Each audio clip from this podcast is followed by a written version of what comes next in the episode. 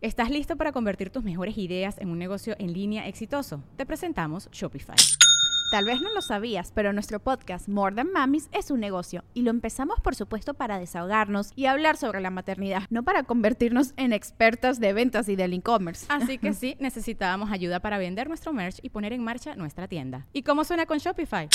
Llegó otra venta. Shopify es la plataforma de comercio que está revolucionando millones de negocios en todo el mundo. Ya seas un emprendedor desde tu casa o desde donde sea, Shopify es la única herramienta que necesitas para iniciar, administrar y hacer crecer tu negocio sin dificultades. Con Shopify puedo gestionar pedidos, envíos y pagos desde cualquier lugar, brindándote toda la información y estadísticas de tus ventas al detalle. Regístrate para un periodo de prueba con tan solo un dólar al mes en shopify.com barra sonoro, todo en minúsculas.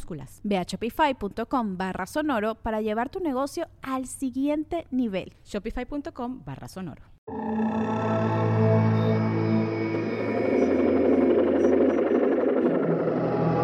Estoy segurísimo que este año es el año del contacto, si no el próximo año. Yo estoy segurísimo. Yo no me voy a morir sin ver que hacemos contacto. Generalmente cuando se presenta, deja mensajes de números, lugares y cosas. Y, este, y luego ocurre una tragedia. Se le quedó viendo y lo primero, pues la señora se quedó estática. Ahorita te voy a decir lo que le pasó a la señora después de eso. Y abrió las alas. ¿Las personas se estrellan ahí porque tratan de esquivar a alguien? En aquel tiempo, si pasó algo relacionado con algo paranormal, no iban a decir absolutamente nada. Muy buenas noches a todos, bienvenidos a un nuevo capítulo de Podcast Paranormal. Tenemos un invitadazo de super lujo. Yo sé que a veces digo esto, pero de verdad hoy estoy muy agradecido de que vamos a platicar. Va a estar súper chido, van a ver. Estamos aquí con Big Javi. ¿Cómo estás, bro? Muy feliz, compadre. Verás, esta invitación pues muy buena.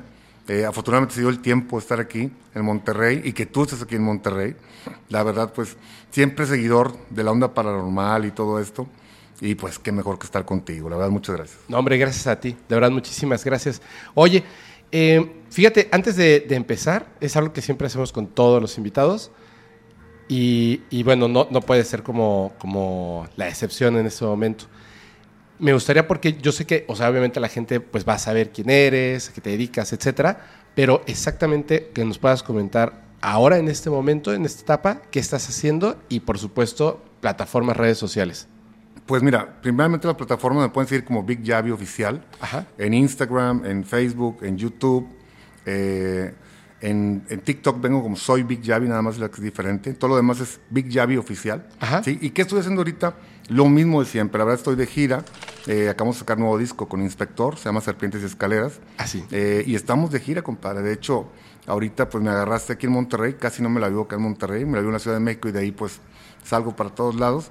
Y pues la gente me ha visto en todos lados por ahí, este, en otros programas, estoy también en los conciertos, pues bien, bien nutrido todo el, todo el calendario, afortunadamente. Y pues haciendo música, compadre, que a eso se dedica uno. Qué chido, qué chido.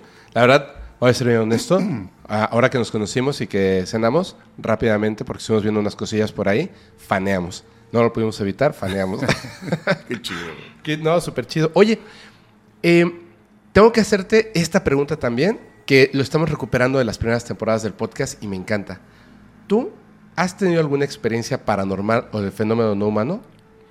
Sí, definitivamente. Yo lo considero de esa manera. ¿Las dos? Eh, pues una sí es completamente, yo digo que no de este planeta. Ajá. Otra yo creo que es de este planeta, pero sí es monstruosa. Y otra sí yo creo que no de este universo, compadre. Tengo tres muy importantes. Órale. A ver, cuál es la, cuando estabas más pequeño? O sea, ¿cuál fue como la primera experiencia? Esa fue la primerita que yo te comentaba que fui de los afortunados de, según yo, ver al hombre pájaro. ¿sí? Y afortunadamente fue en los ochentas, que en los ochentas pues, yo era un niño. En los ochentas no, no, había esa este, barra de decir, no, pues que este güey andaba bien loco o andaba borracho o la fregada. No es cierto, porque era un niño y no estaba solo, afortunadamente. Fuimos como cinco o seis personas, que cinco o seis niños que estábamos ahí viendo y sentimos y, vivimos ese asunto. Eso fue aquí en, la tierra de Santiago, Nuevo León.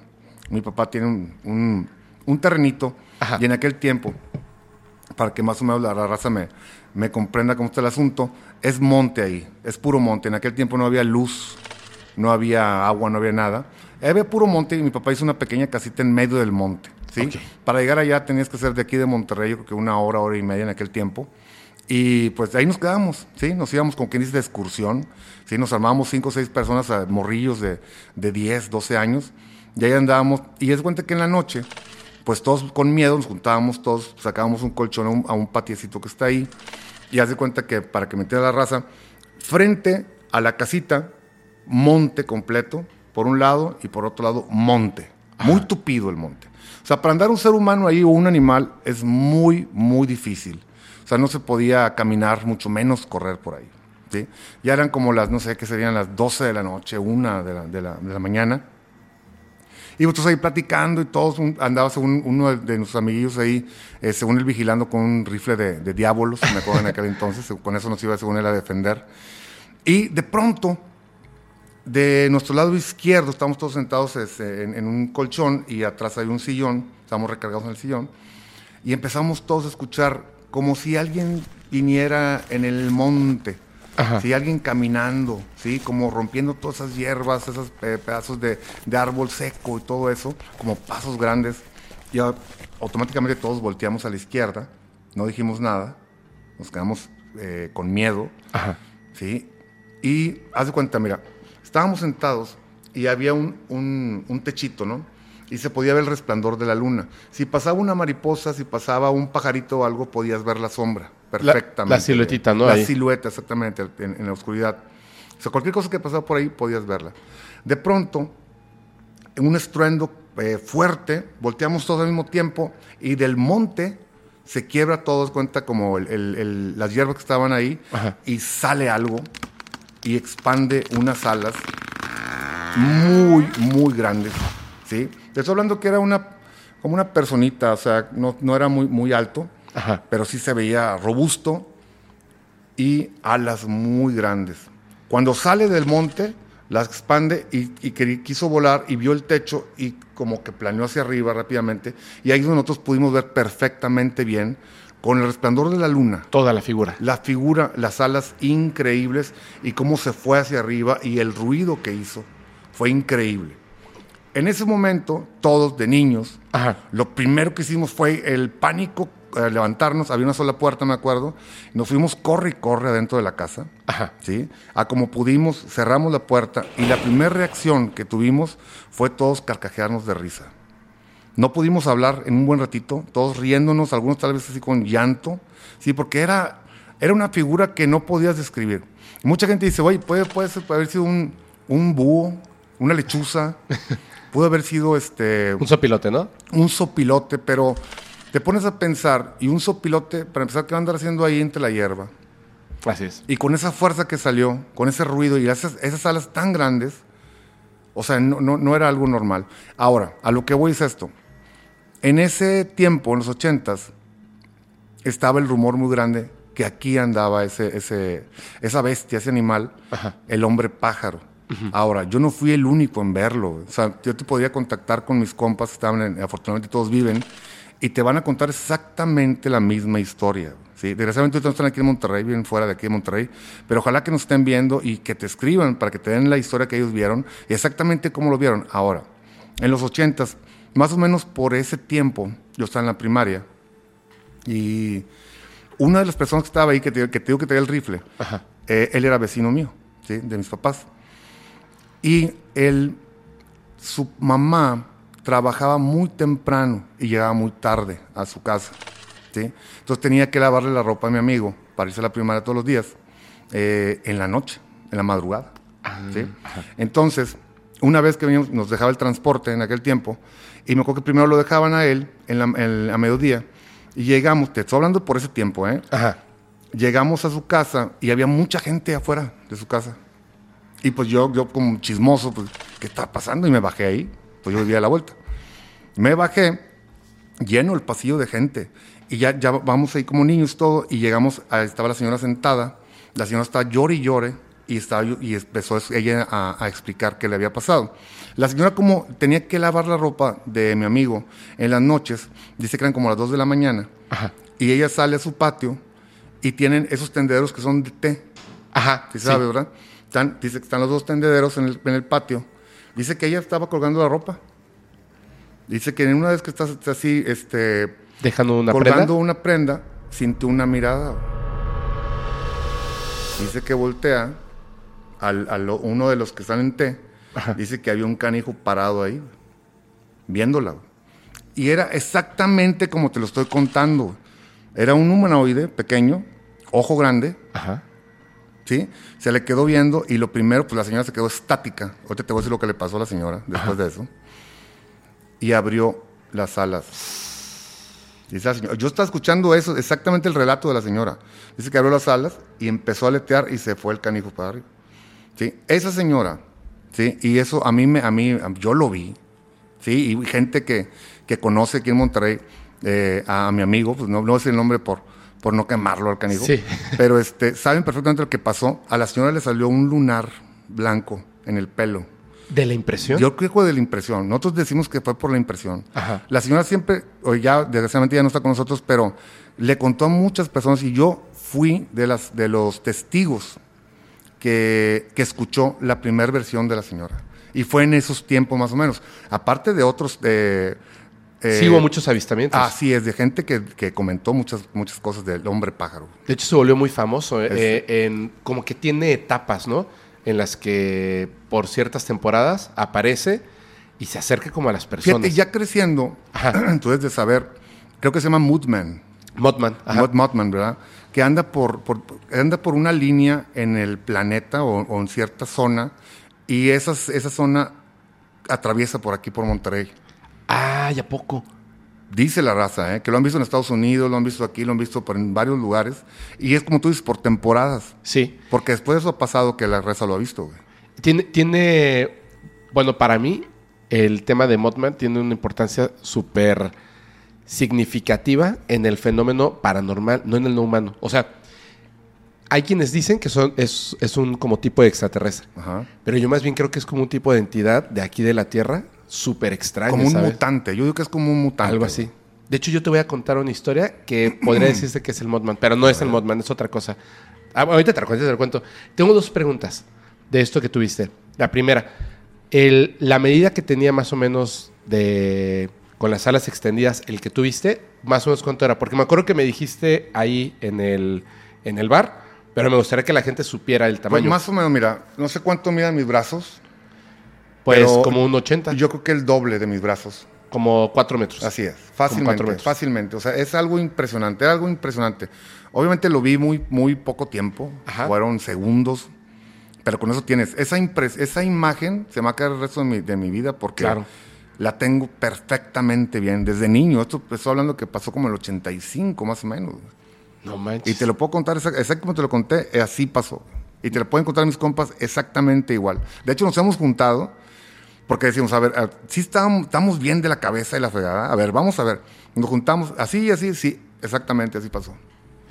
Es que es muy, es muy interesante eso.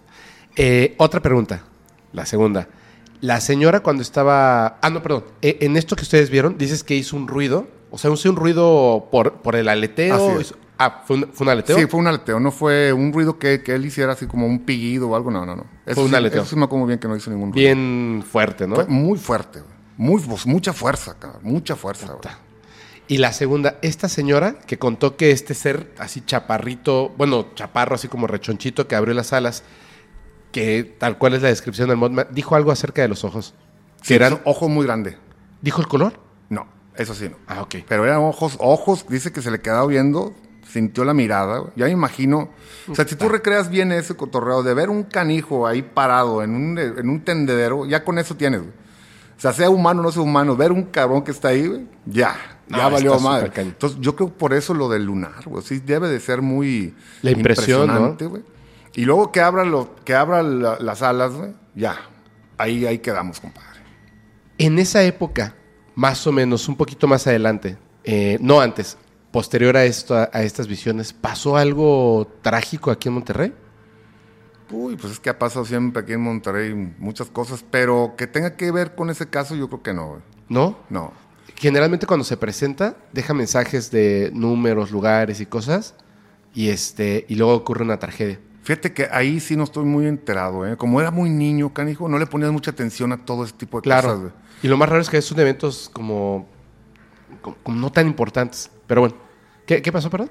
No, no, te digo así, como, ah, también antes como no teníamos internet y todo eso, y ahorita se sabe todo rápidamente, pero imagínate antes, y así como son la- la- las autoridades de todo, que siempre están nada más este, ocultando todas las cosas, en aquel tiempo, si pasó algo relacionado con algo paranormal, no iban a decir absolutamente nada. cabrón. Claro, claro. Oye, eh, ah, bueno, mírame. Te iba a decir. Bueno, ¿quieres que te cuente esta historia? A ver, por favor. Y, ahorita nos, nos- nos cuentas más. Está buenísimo. Creo que es el momento adecuado. Querida comunidad, durante la grabación del capítulo con Big Javi hubo un error en una de las cámaras, por lo que no pudimos mostrar la siguiente historia de la manera correcta. Así que decidí grabarla para que ustedes puedan conocer esta increíble narración de unos sucesos que ocurrieron en un lugar llamado Injarvi, en el municipio rural de Einola, al norte de la capital de Finlandia, Helsinki. Así que vamos a escuchar esta increíble historia. Estos hechos ocurrieron el 7 de enero de 1970 a las 4.45 de la tarde. En este lugar, en Finlandia, habían dos personas que en ese momento estaban esquiando en este lugar donde las temperaturas bajaban hasta menos de 17 grados centígrados. Estas dos personas eran unos entusiastas del esquí. Hacían esto de repente, sabían cómo hacerlo, tenían el equipo apropiado. Además eran unos buenos elementos de la comunidad, eran amigos, se conocían desde hace tiempo y en aquel momento pues habían decidido salir a esquiar un poco por este lugar tan bonito y regresar antes de que anocheciera. Esto debido a que, bueno, aunque las temperaturas son muy bajas, obviamente al anochecer eh, el clima se puede volver realmente peligroso. Entonces, ellos estaban en este lugar, repito, el 7 de enero de 1970. Los nombres de, de las personas son los siguientes. Forrester Arno Heinonen y su amigo Esco Viljo. Pero como son nombres complejos, les vamos a decir Arno y Viljo. Arno y Viljo estaban en este lugar, en Mijarvi, cuando de repente empieza a caer el atardecer. Dicen que el cielo se había pintado de un naranja hermoso. Incluso en la parte más oscura de la bóveda celeste se alcanzaban a ver las primeras estrellas que estaban naciendo en este atardecer. Y justo llegaron a un claro en este bosque. Un claro es, eh, para que se entienda, es una zona despejada, donde ya no estás en una pendiente, donde no hay tantos árboles, está como mucho, mucho más eh, despejado el terreno y decidieron descansar un momento antes de regresar a casa. Entonces, siendo que la naturaleza les estaba otorgando una imagen increíble, se pusieron a observar el cielo. Mientras estaban observando el atardecer, se dieron cuenta de que había algo inusual.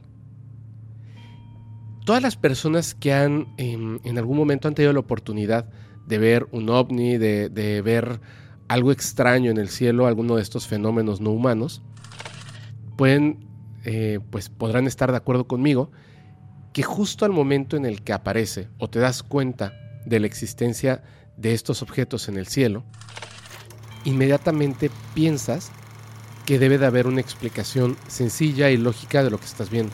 Inmediatamente tu cerebro trata de, de pues, darle una explicación lógica.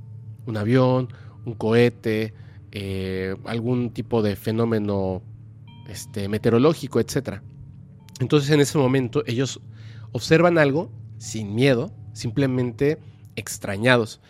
Y es muy extraño este avistamiento, es sumamente extraño. Fíjate, dicen que al principio este objeto estaba en la zona sur de- del espacio que ellos lograban pues, visualizar y tenía una forma alargada. Era sumamente alargado, como si fuera un disco de estos de acetatos, de lado, como si fuera una pluma en el cielo, muy, muy alargado. Si notaban que el, el poco sol que había del atardecer reflejaba sobre el objeto y era un objeto metálico. Y el objeto, aunque estaba muy lejos, se notaba que poco a poco se estaba acercando a ellos, a una velocidad supongo grandísima, puesto que no tardó más de unos cuantos segundos en acercarse demasiado. Conforme se acercaba a ellos, el objeto súbitamente cambió de forma, pero fue algo extraño. Ellos no notaron que se fuera transformando, sino que en el espacio visible era como si se hubiese movido y de repente ya tuviera otra forma, totalmente otra forma. La forma que ahora tenía dice que eh, era un objeto mucho más pequeño, es decir, ya no era tan alargado, era el clásico disco volante y que tenía como una llama detrás de él, lo que ellos pensaron que a lo mejor era el sistema de propulsión del objeto. Después, el objeto desapareció de su vista.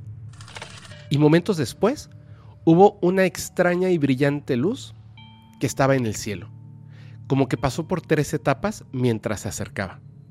Ya que estaba el objeto sobre ellos, comenzó a descender y se dieron cuenta de que era un objeto redondo, como un platillo, metálico. En la parte inferior, que era como plano, como si fuera un medio círculo, una media esfera, se podían observar tres pequeñas medias esferas. Cada una de estas esferas, a diferencia del objeto que era metálico, gris metálico, estas esferas eran de un color blanco. Estaban eh, a una distancia exacta una de otras en la parte baja del objeto que ellos veían mientras descendía. Y en medio del objeto había como un cono, pero hacia adentro. Entonces, eh, este cono, que estaba hacia adentro del objeto, tenía una pequeña luz brillante. Iba descendiendo poco a poco. Y además, desde el momento en que notaron el objeto y conforme se acercaba, se dieron cuenta de que había un ligero zumbido era como un zumbido en el ambiente. Dicen que no es como el zumbido de las turbinas de un avión cuando pasa. Ese ruido era distinto. Y ese zumbido, conforme el objeto se acercaba a la posición en la que estaban ellos, iba en aumento. El objeto comienza a descender lentamente y de repente parece detenerse sobre la copa de unos árboles que estaban muy muy cerca de ellos. Ellos, de hecho, ya lo que veían era la parte baja del objeto. Y el zumbido, en el momento en el que parece detenerse, se intensifica. Y en ese momento, cuando se intensifica este zumbido en el objeto, hay como una neblina de color grisácea o rojiza, como una combinación de ambas, como ellos lo explican así, que era como un rojo grisáceo pero una neblina, como si el objeto desde arriba, desde abajo, de todos lados, estuviera como expulsando un, un humo, un vapor de este color denso que iba envolviendo el objeto. Y el objeto no se había detenido, simplemente venía a una velocidad constante y detuvo muchísimo esa velocidad y entonces comenzó a descender lentamente frente a ellos. El objeto se detuvo a unos 4 metros del suelo cuando se detiene, la distancia era tan corta a la que estaba este objeto que ellos dicen, eh, bueno, dice Arno, y cito sus palabras, estaba tan cerca que podría haberlo tocado con mi bastón de esquí. Estaba súper cerca. Pero aquí hay un detalle que es muy especial de este caso. Supongo que mientras estamos escuchando esta narración, nos imaginamos a esta nave discoidal, metálica, con luces, con estas medias esferas blancas en la parte baja, expulsando este humo grisáceo rojizo, enorme frente a ellos. No, era pequeñita. Era como de 3 metros. Dicen que un poco menos, de hecho, como entre 2.5 y 3 metros. Era muy pequeña y estaba, repito, a 3 o 4 metros de distancia de ellos. Entonces de repente, esta nave que estaba ahí, la cual, repito, no les causó en ningún momento miedo, de repente, de este como espacio, como un cono que tenía en la parte central, de abajo, esta lucecita que estaba dentro del cono, comienza a emitir un haz de luz, pum, pum, contra el suelo. Comienza a emitir este haz de luz, ellos observan que está como pulsando este haz de luz y de repente se queda prendido. Estaba ahí la clásica nave con el clásico haz de luz, pero una luz densa, potente, pero que no se, digamos, no avanzaba a través del espacio. Simplemente era como, como si fuera de plasma. Ahí estaba ese haz de luz. El haz de luz tenía también unas cosas tremendamente particulares. Este haz de luz que golpeaba sobre la nieve, imagínate un haz de luz blanco golpeando sobre esta nieve blanca, pues casi se perdería. Sin embargo, el círculo que dejaba el haz de luz en el terreno, esta luz, tenía un borde negro de unos cuantos centímetros, como si fuera una caricatura. El círculo que generaba el haz de luz en el piso, en el terreno, era de más o menos un metro, con este borde de unos cuantos centímetros alrededor.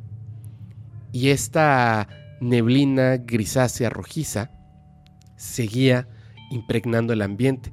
Ya no nada más estaba en la nave, sino que la nave ya estaba muy baja, estaba como que poco a poco diseminándose en el ambiente. Y también, acompañando a esta nave y a esta neblina, había un olor a sulfuro, que esto es clásico en los encuentros con extraterrestres. Antes, bueno, se creía que, que estos seres, uno podría pensar, que eran los confundían con demonios. Y existe esta teoría de que los demonios huelen a azufre. Entonces estaba este olor, como a sulfuro, dice, azufre, algo raro. Y de repente, cuando estaba este haz de luz con este bordecito negro que dejaba sobre la nieve, dice Arno, y cito, yo estaba de pie, completamente inmóvil.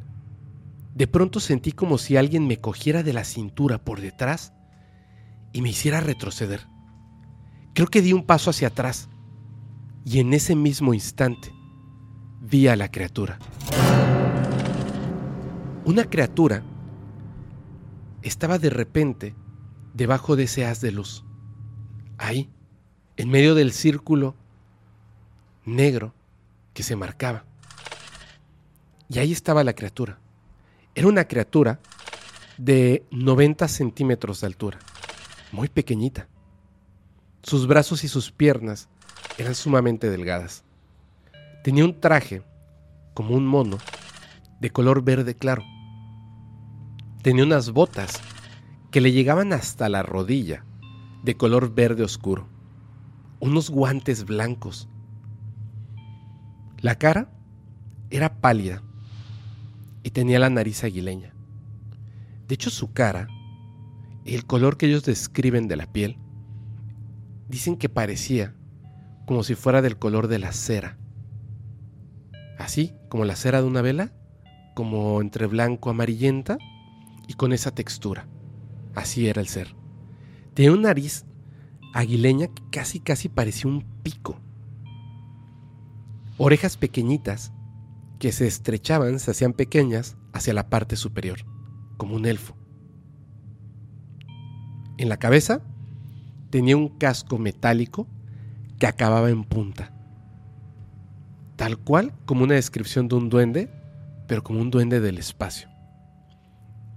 En sus manos, en estos guantes blancos, sostenía una caja de color negro, con algo que parecía ser como un botón o una protuberancia de color blanco y había como unos espacios que tenía la caja, como si pudieras acercarte y ver qué hay en su interior. Y de esos espacios que dejaba ver la caja en sus esquinas, se irradiaba una luz amarillenta pulsante. Había algo dentro de la caja que irradiaba una energía amarillenta. El ser tenía el ceño fruncido y no tenía miedo. Estaba ahí parado, observándolos inmóvil, con esas manos como garras, enfundadas en los guantes, con la caja negra pulsante, los observaba. Y de repente, voltea la caja hacia Arno. Y la caja, que tenía esta luz pulsante amarillenta, comenzó a pulsar más fuerte. Pum, pum, pero hacia Arno.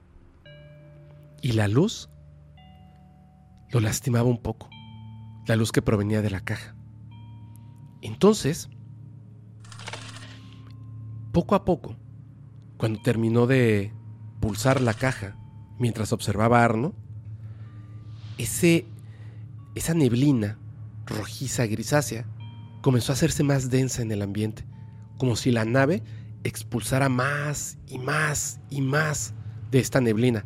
Y poco a poco el ser comenzó a dejar de ser visible y la nave también. Y ese círculo negro que dejaba el haz de luz extraño que estaba ahí en el terreno se puso rojo. Y de este círculo comenzaron a salir unas chispas, es lo que dicen ellos, como, como unas pequeñas esferas, como chispas de luz, comenzaron a salir de estos. Y estas eh, chispas eran de color rojas, verdes y moradas.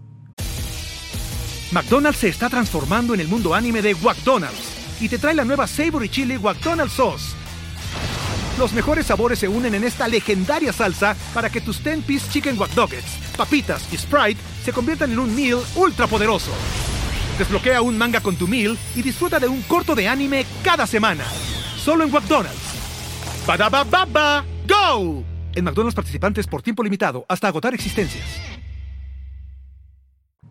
Y empezaron a hacer como ondulaciones alrededor de ellos estas chispas y de repente como que desaparecían y se prendían otras y salían de este círculo que ahora era rojo, como fuego.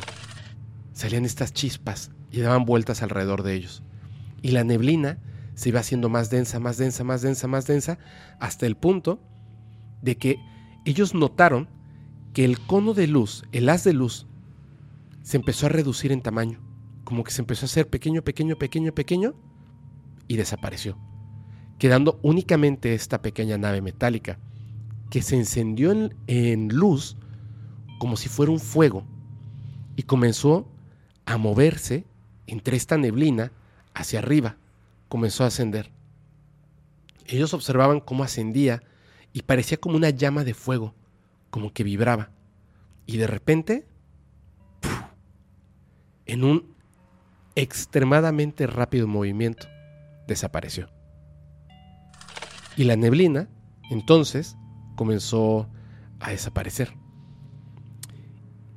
Se disipa la niebla, la niebla y el objeto ya no estaba y por supuesto tampoco el ser. Y en ese momento se quedaron un momento en silencio, se voltearon a ver con una ligera sonrisa así de, esto fue increíble que acabamos de presenciar estuvo impresionante. Y es entonces, después de unos dos minutos que estuvieron un poco hablando de lo que acaban de ver, sin moverse, nerviosos, contentos, de repente, Arno quiso caminar y al momento de dar un paso, cayó directamente contra la nieve. Se dio cuenta de que estaba empezando a experimentar una serie de síntomas terribles. El primero y más importante, la mitad de su cuerpo, el costado derecho, estaba totalmente paralizado. No podía mover la mitad de su cuerpo. Nada. Y entonces su amigo, Piljo, lo ayudó a ponerse en pie. Se puso en pie y comenzó a sentir náuseas, dolor en las articulaciones. Ayúdame. Y llegaron caminando Dejaron ahí tirados los esquíes. Ayudó a su amigo, lo cargó un poco y se fueron caminando lo más rápido que podían, pero ya llegaron tarde en la noche. Llegaron a casa de los papás de Arno. Y llegando lo primero que les dijo es, me siento muy enfermo, ayúdenme por favor. Tenía dolor en las articulaciones, náuseas, entumecimiento en brazos y piernas un dolor de espalda brutal. En un momento que estaba ahí, los familiares estaban preocupados, decidieron que tenían que llevarlo al médico, pero le dijo, necesito ir al baño, necesito ir al baño, ayúdenme por favor. Lo llevaron al baño y estando ahí en el sanitario, orinó y era de color negro. Y vomitó y también era de color negro. Y se espantó. Y entonces fueron a ver a un médico. Inmediatamente, el doctor Pauli Cajanoja. Él señaló algo que es raro. Pero antes de llegar a la declaración del doctor, cuando ellos llegan a verlo, eh, le cuenta los síntomas que tiene. Más allá del evento que tuvieron, lo que estaba, los mantenía como espantados, muy espantados, eran estos síntomas que estaba teniendo Arno. No le contaron al doctor en ese momento su avistamiento.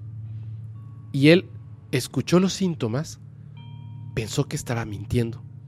Así que le dio unas pastillas para dormir y le dijo que se vaya a casa a descansar.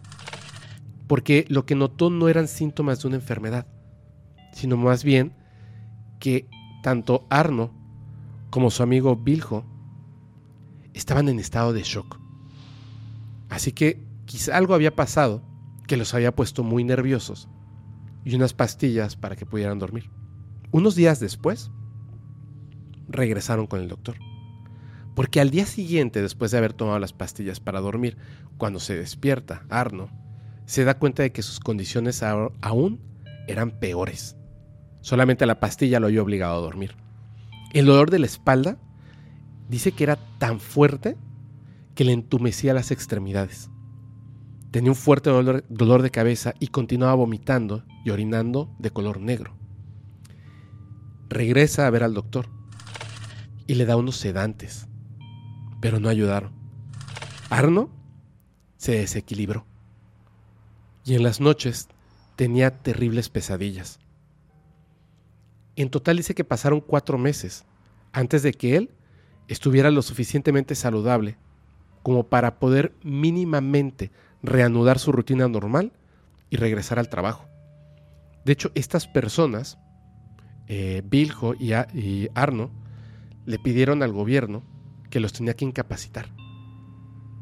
Pero, ¿incapacitarlos por qué? Los síntomas de Biljo comenzaron también a partir de, esa noche. Y también le duraron varios meses. Pero no fue tan grave como con, con Arno. E, eran similares a los de su amigo, pero no eran así de terribles. Dice que él tenía unos efectos distintos. Por ejemplo, la piel la tenía enrojecida, como si se hubiese quemado con, con el sol, con un sol muy potente. Los ojos le picaban, estaban muy irritados. Tenía también náuseas, mareos, pero pues él no orinaba negro ni vomitaba negro. No estaba tan mal.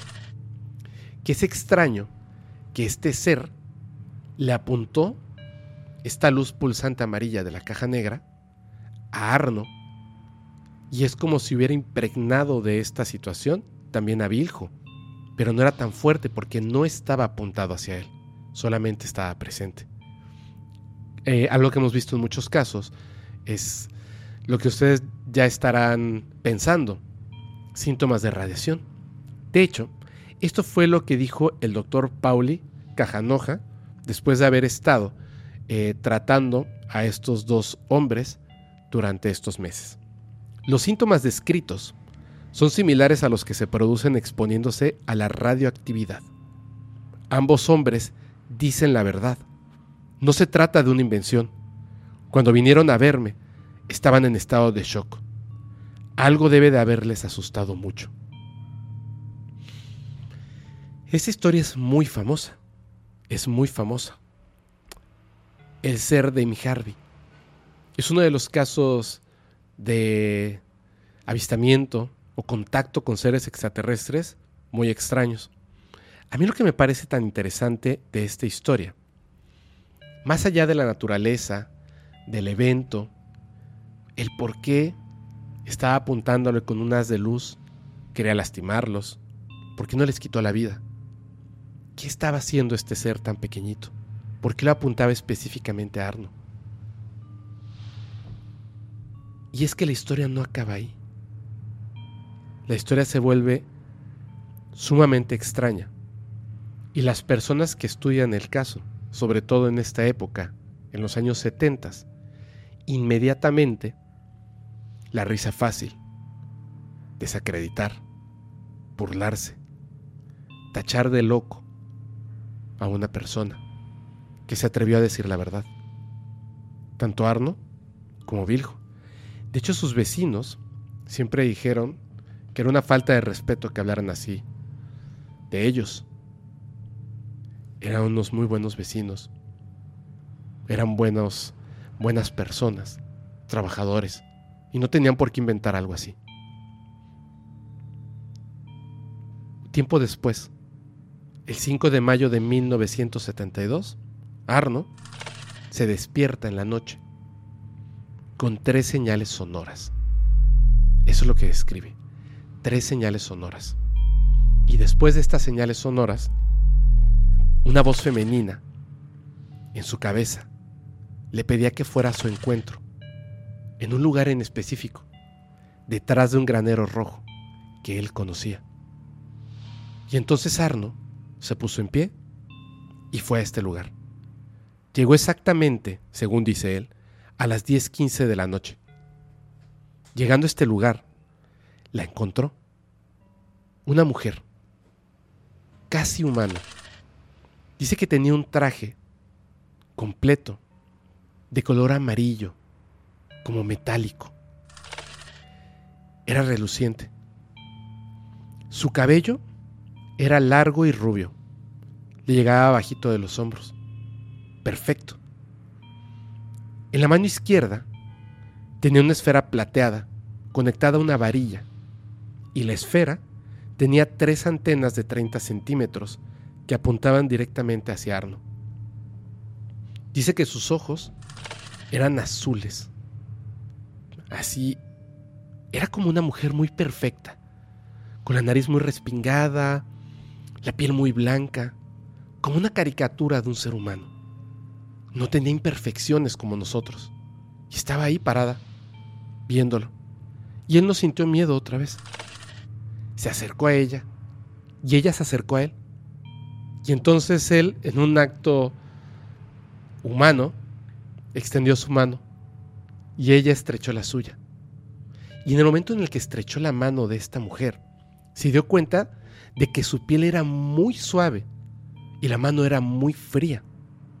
Y entonces ella le dijo en su idioma, ¿Cómo estás?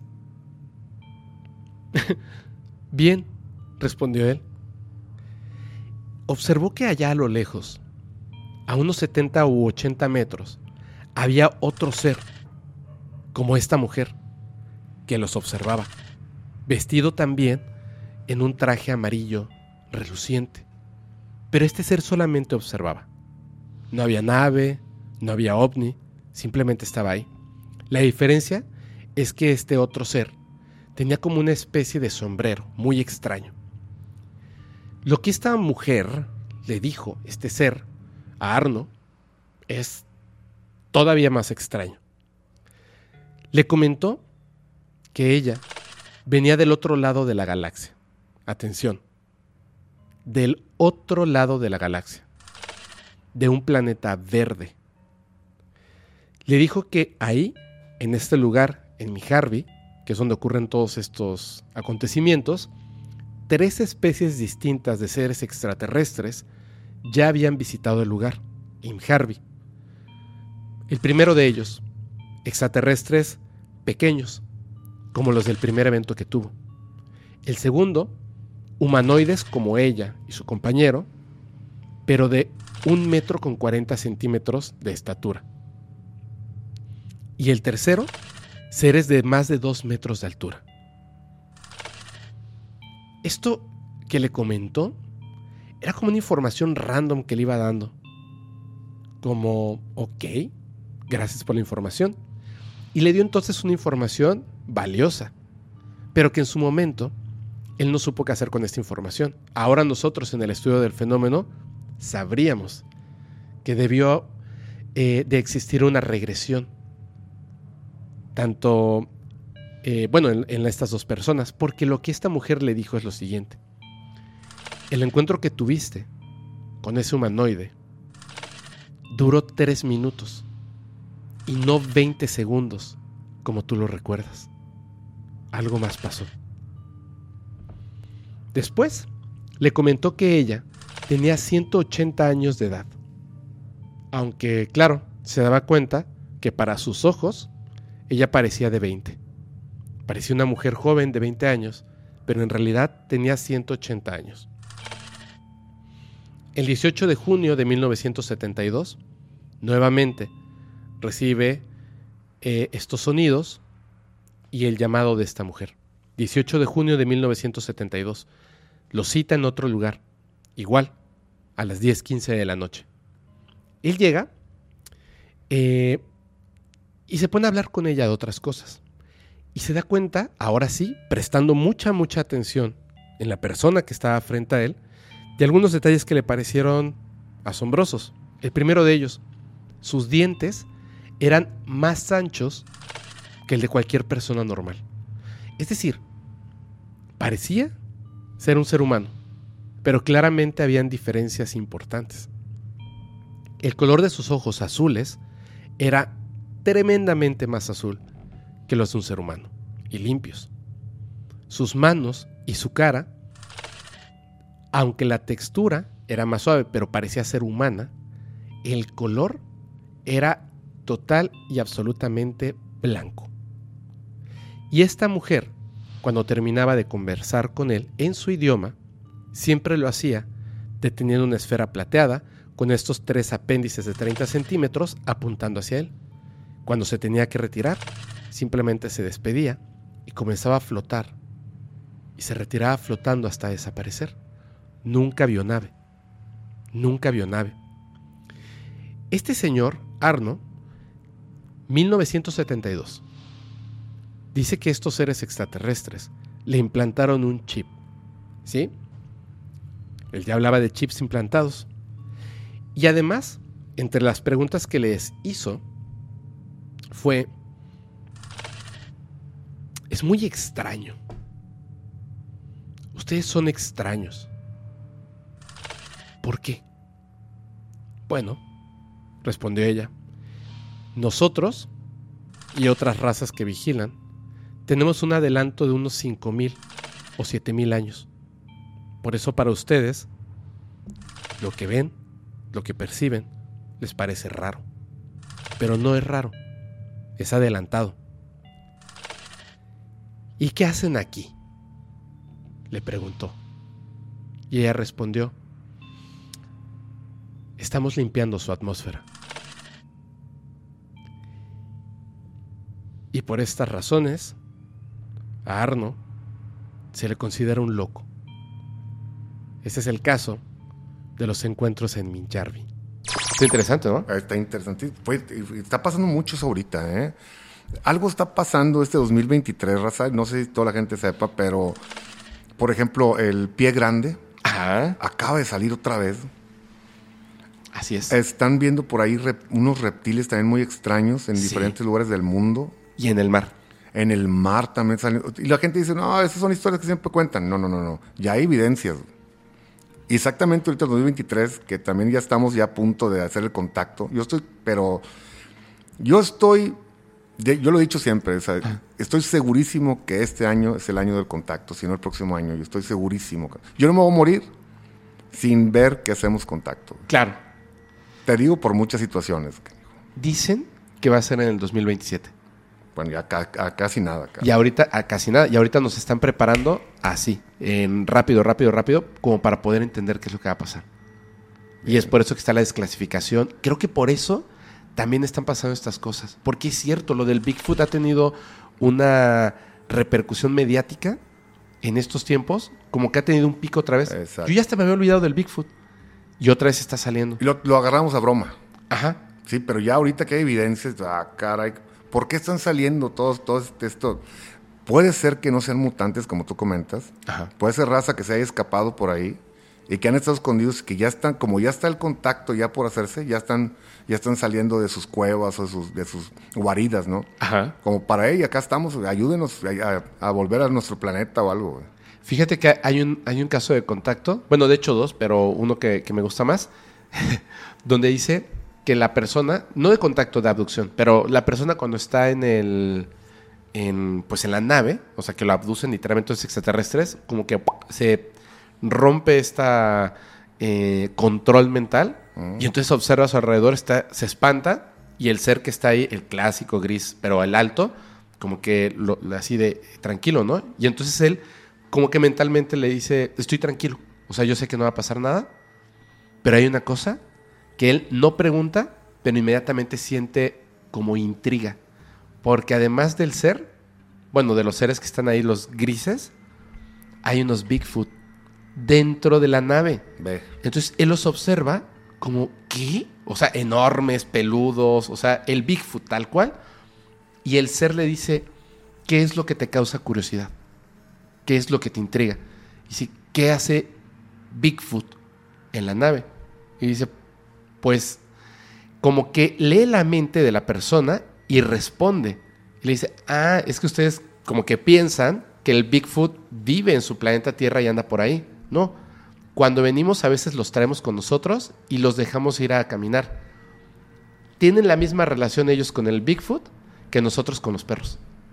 Ok. Son como sus mascotas, aunque son gigantescos, ¿no?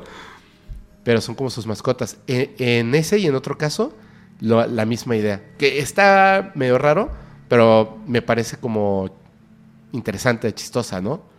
Que sea una mascota Bigfoot. Se escucha chistoso, pero tiene coherencia. Sí, por eso no los O encontramos. sea, nosotros, nosotros aquí en este planeta tenemos perritos, tenemos gatos y todo. ¿Por qué seres de otro planeta no pueden tener sus mascotas? claro, ¿verdad? claro. Pues más grandes y son desconocidas para nosotros. Pero de veras, ya viéndolo de esa manera, Ajá. Que los sueltan y andan ahí en el bosque o algo Bigfoot. Entonces por eso es que los vemos tan poquitas veces. Y hay como poquitita evidencia, muy buena, por Sí, muy cierto. buena, sí, sí. Pelo, huellas, este, videos, pero sí hay poquita. Bien, Ahí bien, está. está. bueno, ¿eh? Está bueno, ¿no? historia, ¿eh? Me, me gusta, güey. Oye, a ver, pero nos ibas a contar, tienes tres historias, ¿no? Así es. ¿Cuál es la segunda? La segunda viene, de hecho, más o menos del asunto de, ¿Ah, los, sí? de, de los extraterrestres. Eso Uh. ya me pasó mucho más para acá. Y Ajá. ahora sí ya consciente el asunto, ya adulto. Sí, fue hace, si acaso, unos 5 o 6 años. Ajá. Fue aquí también, eh, aquí en la zona metropolitana de Monterrey. Me tocó que me, me invitaron un 15 años, ¿sí? Ajá. En la zona de, Gar- de García, Nuevo León. Una zona que también es muy visitada por naves y avistamientos y todo esto. Y en el pueblito, es un pueblito que está en García, eh, pues está retirado de la ciudad. ¿sí? Para llegar allá tienes que pasar, lo más cercano a, llegar a García son, son empresas, pero que están retiradas de la carretera. Una carretera muy, muy, muy poco transitada. eh, no hay nada ahí alrededor de, de la carretera.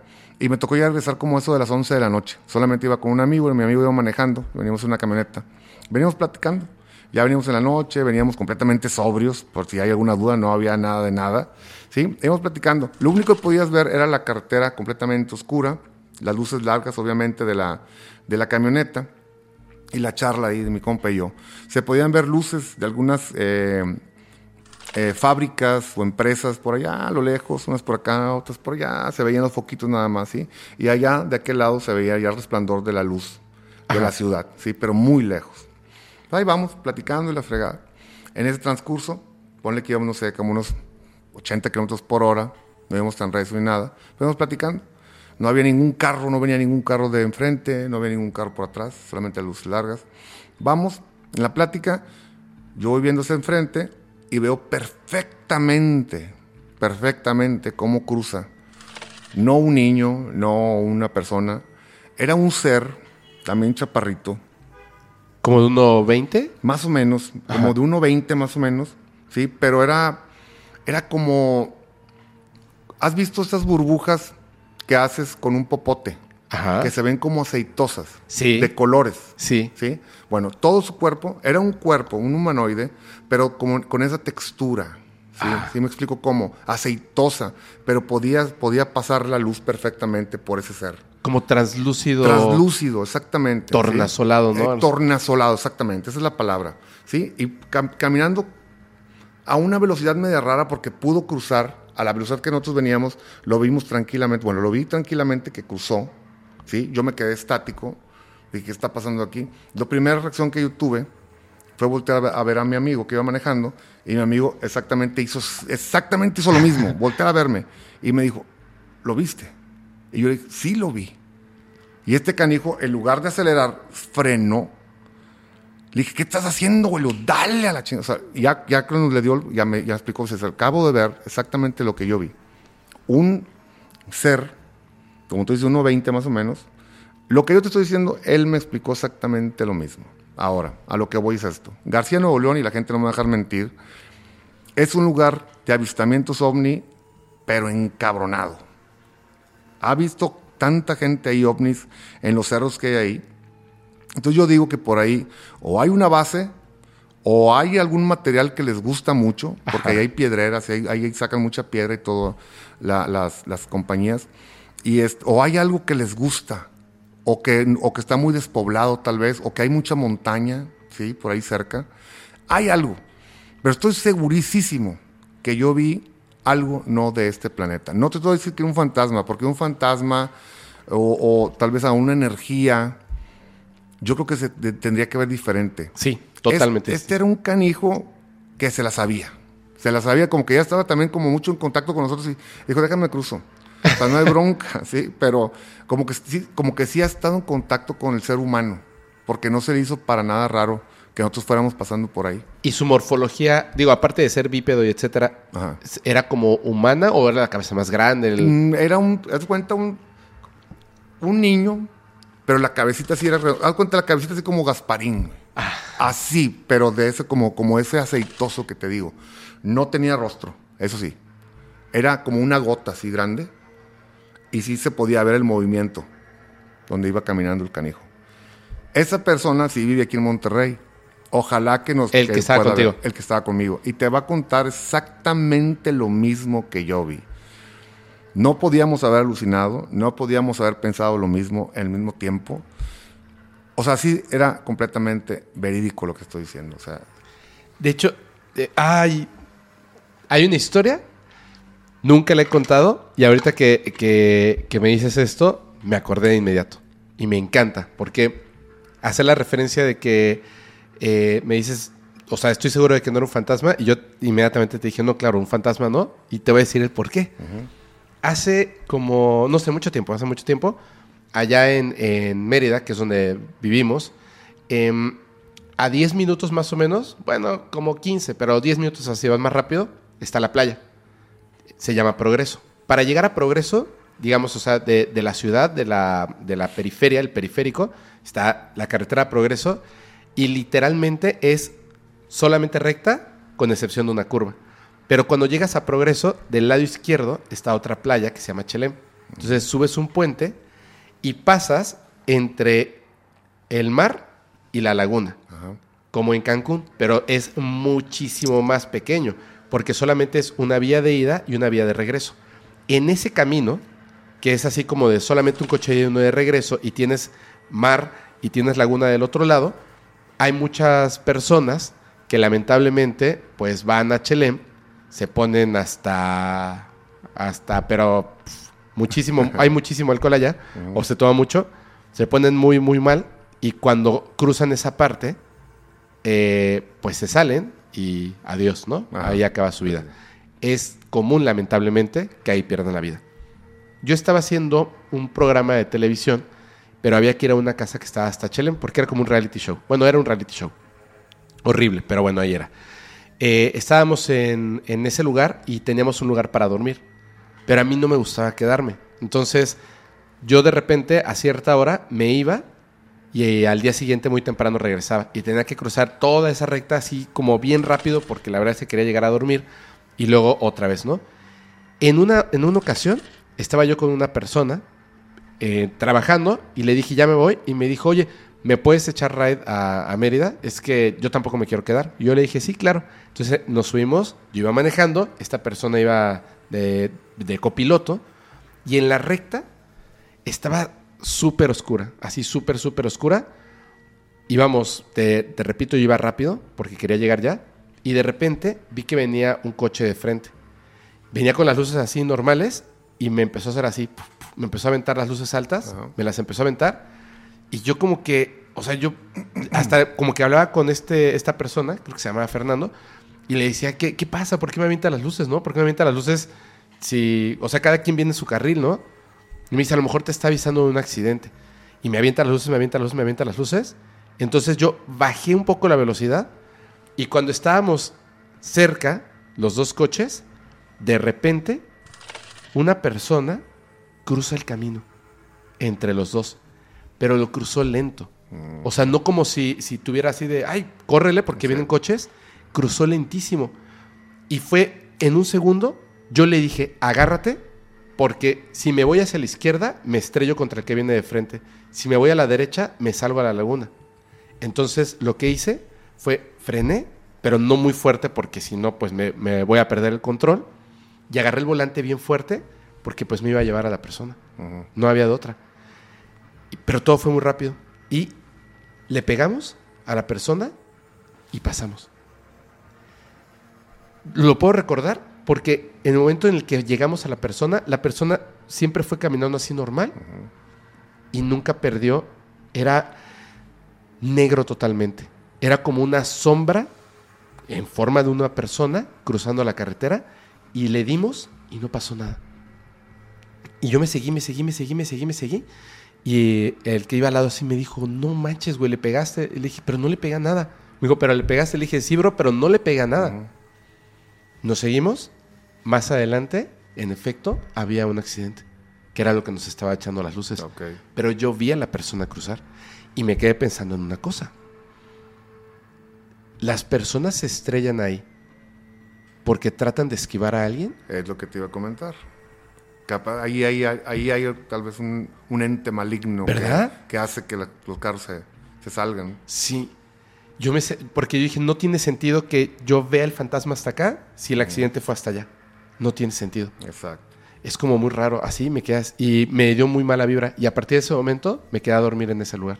Ya no pasar a, a altas horas de la noche y rápido en esa ¿Y carretera. no se ha sabido ahí al- algo que, que haya pasado en el, el pasado? No sé. Es que han habido muchísimos accidentes. Entonces, es lo que te digo. O sea, son tantos los accidentes que han habido ahí que podría decirse que seguramente hay algo malo ahí, Puede ¿no? ser, ¿eh? Puede ser. Sí. Pero ese es, ese es un fantasma. Ese es un fantasma. Es muy diferente a lo que te estoy contando. Muy diferente, claro. Definitivamente, yo te digo, sí vi algo no de este planeta. Se siente, güey. Se siente, o sea, no, no. He visto videos y videos de, de, de fantasmas o de energías o de entes y todo esto, y se asemeja mucho a, a las personas que han contado más o menos cómo han visto un ser no de este planeta a lo que yo vi. Estoy Claro. segurísimo, canijo. Claro. No, aparte la descripción es, es, eh, esto de cuando se vuelven translúcidos. Eso sí hay un montón de historias. Por ejemplo, hay una que bien importante que nos contó aquí Fermex, porque hay un estudio bien grande al respecto de esto. Se llama Deep Prasad, una persona de la India que ahora está en Canadá. Una es un genio. El muchacho, bueno, ahora ya un señor, un genio de la talla de Einstein, o sea, a ese grado.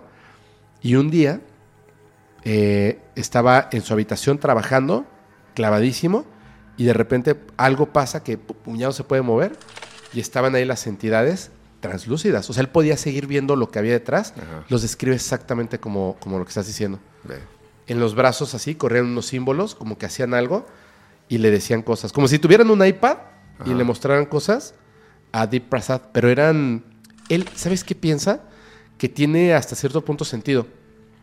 Que esas entidades que estaban ahí, transparentes, como tornasoles, Ajá. algo así, él piensa que no eran seres extraterrestres biológicos, sino seres extraterrestres mecánicos. O sea, como un androide de altísima tecnología. Eso es lo que él piensa. Que, o sea, extraterrestre, pero de otro planeta. Así, Ajá. totalmente tecnología de otro planeta. Sí, sí, sí. Está raro, ¿no? No, está raro.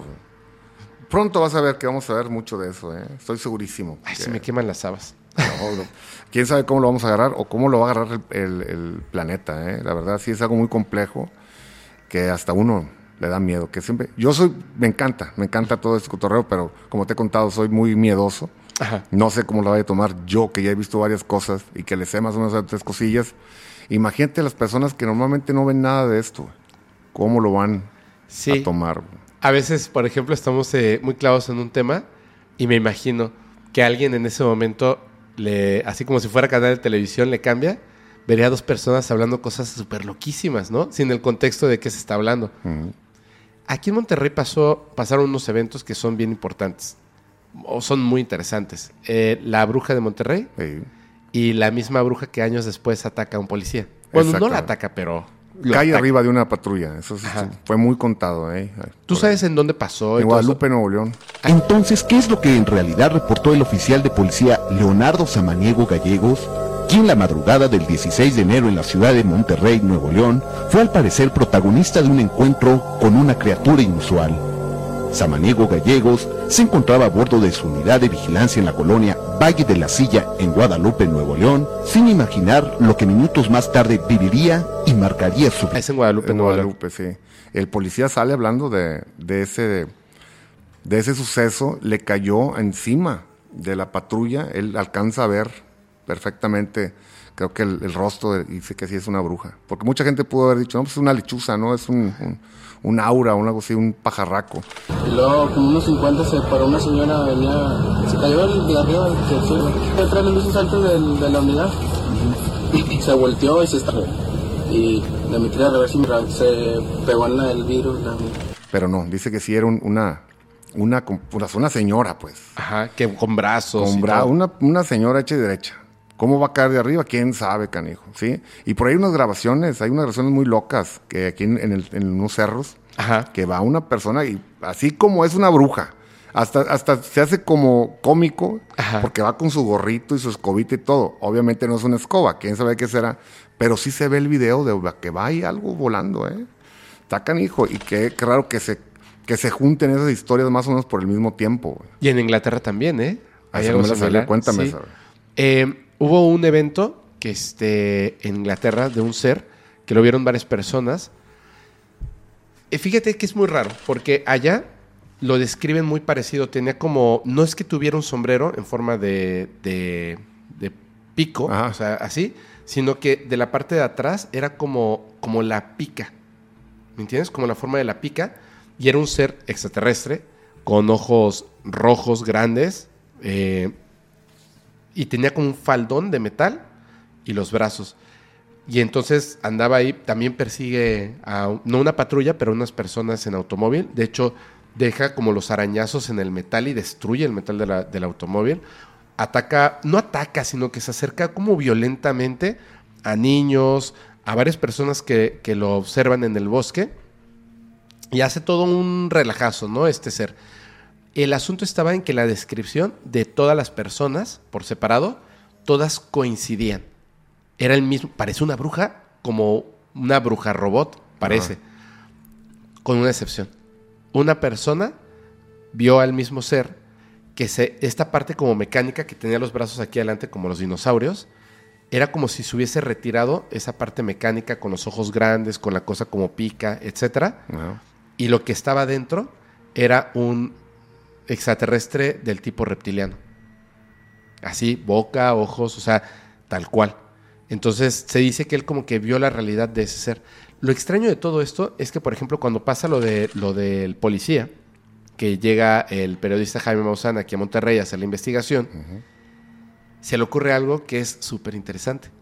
Le muestra los dibujos que habían hecho todas las, este, los testigos del caso de Inglaterra y le dice, ¿esto es lo que viste?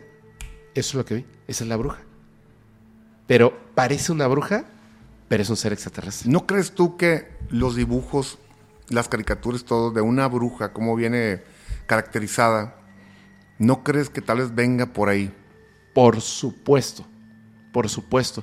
Yo creo que hay muchas cosas que se fueron traduciendo a la cultura eh, pop de los niños, etcétera, de alguna manera, conceptos, ideas, formas, pero que sí están sustentadas en un hecho real de algo extraordinario.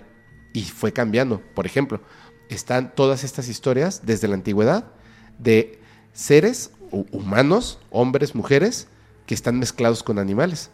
Exactamente. Y yo me acuerdo de chiquito que veía a los Looney Tunes y veía este, a Bugs Bunny, etcétera, y al final todo esto es esa representación de humanos mezclados con animales. Pero ¿de dónde proviene eso? O sea, no es que exista Bugs Bunny en el pasado, Ajá. o no es que exista, este, no sé, cual- cualquier otro de estos, sino que en el pasado estas representaciones no eran para niños, sino que ellos veían seres que parecen humanos, pero que tienen escamas, o que venían del mar, o que venían de, de los cielos en escudos plateados brillantes, y se bajaban y hacían cosas extraordinarias, y como que parecen humanos Sí. pero no estaba el concepto del extraterrestre, del reptiliano, de- etcétera. ¿Y por qué no seguir mezclando animales? Los hombres hor- hormiga, o sea, hay un montón. Bueno, que eran como intraterrenos, ¿no? Porque venían de abajo de la tierra y este y hacían mil y un cosas terribles. Entonces, creo que es de ahí de donde provienen todas esas ideas que se van como mezclando con la cultura popular y al final, por ejemplo, tenemos ahora esta idea de que los extraterrestres son, son verdes y con los ojos negros grandes, pero no exactamente, no exactamente, simplemente es una representación vaga, ¿no? De las historias que se han contado, porque son más bien como, como de color aceituna, los que son como esto, pero grisácea.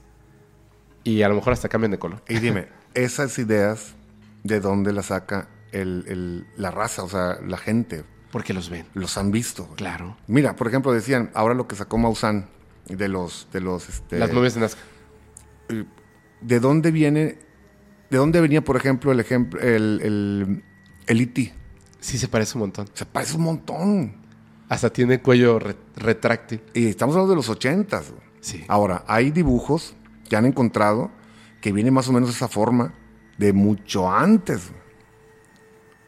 O sea, este cotorreo viene ya, viene eh, poco a poco se está destapando. O sea, la verdad, eso que sacó Maussan para mí es increíble. O sea, todo esto es porque la gente los ha visto. Los hemos visto. Claro, los hemos visto.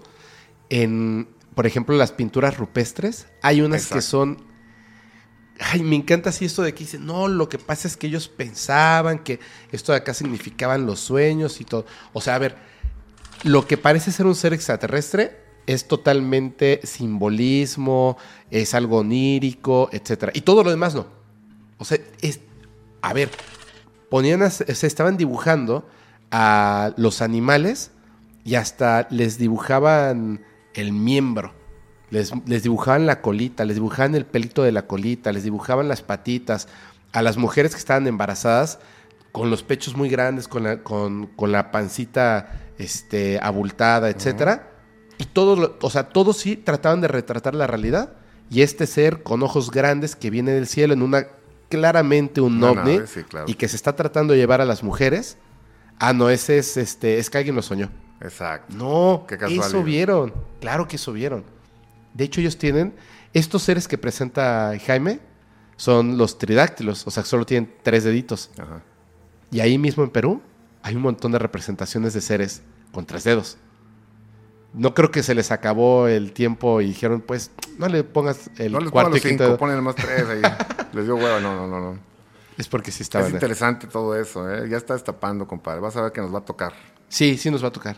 Sí nos va a tocar, yo estoy seguro. Qué buena onda. Oye, pero tienes una historia más, ¿no? Otra historia más que ya no tiene nada que ver ni con extraterrestres, ni con monstruos mutantes, ni nada de eso. Esta sí es muy interesante porque me tocó ya con el grupo, con Inspector. Órale. Ya te la pueden contar perfectamente la banda. Esto es cuando estábamos empezando la carrera Ajá. de, de Inspector, fue por el 98. Nos tocaba abrirle al Gran Silencio en una gira que ellos traían. Nosotros no éramos independientes todavía. En el 98 teníamos un disco que se llamaba Blanco y Negro. Y estábamos presentándolo. Íbamos abriéndole al Gran Silencio y nos tocó ir a Cancún. Por primera vez íbamos a tocar a Cancún. Me acuerdo que íbamos a tocar en el Hard Rock Café, Ajá. en Cancún. Y como abridores nos tocó primero estar en el camerino, el camerino del, can- de- del Hard Rock, para que lo, lo- se lo imaginen. Te cuenta que entrabas y tenías que irte a un sótano con una escalera muy incómoda para Ajá. bajar, una escalera en, en ¿Espiral? espiral, ¿sí? Y ya estaba el sótano, un lugar pequeñito, hay unos sillones, dos silloncitos por acá, un pequeño refri, me acuerdo, y la escalera en espiral. Batallábamos, en aquel tiempo yo tenía 20 años y batallaba, ¿sí? Para, para, para bajar ahí. Total, ya bajamos ahí, estuvimos echando cheve y todo. Y antes de salir, estábamos todo el grupo platicando ahí. Y pues llegaban algunos reporteros, ya sabes, que la entrevista y se salían rápido porque no cabíamos todos. Y, este, y algún dos, tres invitados, esto, que la fregada. En eso estábamos por ahí, yo estaba un poquito alejado del grupo, el grupo estaba más o menos por ahí, yo estaba por acá. Y de la nada, de la nada, y eso te lo puede explicar el grupo perfectamente, como te lo puedo decir, de la nada, llegó un señor, chaparrito, pelón, viejito, viejito, viejito, con un- una bestia gigante, con un gorila, ¿sí? Como que era su, su, ¿Su guarura, guardaespaldas? pues, su guardaespaldas. Pero así. O sea, en, un- en una, no sé, agarra una cheve o algo así, ah, caray. Pues, y el señor traía un, un, este, un legajo grande. ¿Cómo que un legajo? Sí, tengo un legajo, sea, un- como un cartapacio, pues, un, donde vienen los documentos. Ah, ok, Me acuerdo que era café grande, así, abultadito, el. Y luego, ah, me saludó, ¿qué tal? Y le, ah, ¿qué tal, señor? ¿Cómo le va? Dije, pues, ha de ser de al- algo de aquí, del dueño o la fregada, no sé qué será, porque vi que venía con una bestión ahí. No le tomé mucha importancia. Me dice, oye, ¿puedo hablar contigo tantito? Ah, sí, claro, dígame, señor. Dice, mira, eh, quiero felicitarlos.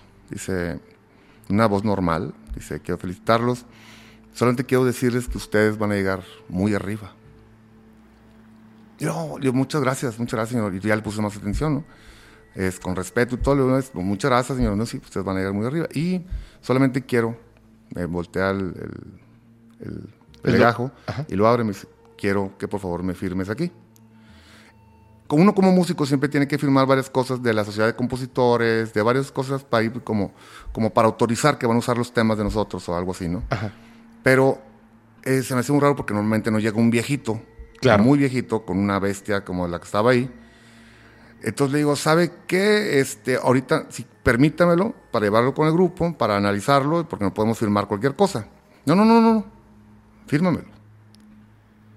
Y, ay, y yo y veía la- las batas grandotas, se me acaba viendo. y le dije, cálmeme tantito, permítame tantito. En eso que yo estaba así como discutiendo y el grupo ya como que volteó, qué pasó y la fregada. Entonces yo doy cuenta que me voy, me voy, volteo con el grupo y todo, hacemos como hall y los mire, lo que pasa es que el señor está queriendo que le firmemos un... Entonces ya cuando ponemos tensión volteamos y ya, te estoy hablando de menos de 30 segundos. Ajá. Volteamos y ya no había absolutamente nadie ahí. Entonces, ¿cómo? O sea, fíjate lo que te voy a decir. Para empezar, nosotros, o sea, te- te- tenía 20 años y yo batallé para bajar esa escalera. No había otra salida, no había otra entrada más que esa escalera. ¿Sí? Ajá. ¿Cómo fue que ese señor, en menos de 30 segundos, con la bestia que iba, pudo salir por esa escalera en espiral? Sin hacer ruido, sin, hac- sin Nada hacer... de nada, en menos de 30 segundos, ¿cómo fue que salió de ahí? ¿Quién era? ¿Qué quería? No sabemos. Y el grupo, todo el grupo que estábamos en ese entonces, que eran Lo tres- somos tres de los originales que quedan ahorita, lo vieron y te pueden contar exactamente lo mismo. ¿Por qué quería que le firmara ese, ese papel? ¿Por qué me dijo que ustedes van a llegar muy arriba? No sabemos. Era un señor, un señor, un viejito, con una bestia gigantesca. Imposible. Ah, y después preguntamos, oye, eh, ¿pasó esto aquí? La no, aquí no ha entrado nadie. Y había seguridades para entrar al camerino. ¿Quién era? Pues te digo, ese no era un extraterrestre, ese no era un fantasma. Eso era algo más, compadre. Ese era el de allá abajo. Era el mero jefe. mero, o tal vez era el mero mero. Y dije, ay, cabrón. Fíjate que yo tengo muchos sueños con el mero mero, güey. Me ha agarrado. ¿Sueños? Sueños. Ok, a ver. Y sé que él es, o sea, en los sueños sé que es el mero mero. Y me ha agarrado, me, me agarro mucho a, a palabras muy fuertes, ¿A pelear en los sueños? Sí. O sea, a discutir. a discutir. A discutir muy fuerte, güey. Y se ha aparecido en, en diferentes, eh, como disfraces, haz de cuenta, güey. Ajá. O sea, como una persona normal, como un viejito, como él mismo, si una persona así, bueno, mala. güey. ¿Tú lo reconoces? Sí, claro, se siente luego, luego, y nos damos unos agarrones, pero agarrones. A veces él me gana, a veces le he ganado. Pero, o sea, ¿agarrones te refieres a golpes o a, No, o no, a no, nunca discusiones? son golpes, son discusiones y normalmente son palabras muy fuertes, güey. ¿No crees que, que desde el principio quiere como cerrar un pacto ahí y por eso se pelean? Puede ser, puede ser, ¿eh? porque eso, esto te estoy hablando que pasó en el 98, güey. Ajá. ya tiene rato.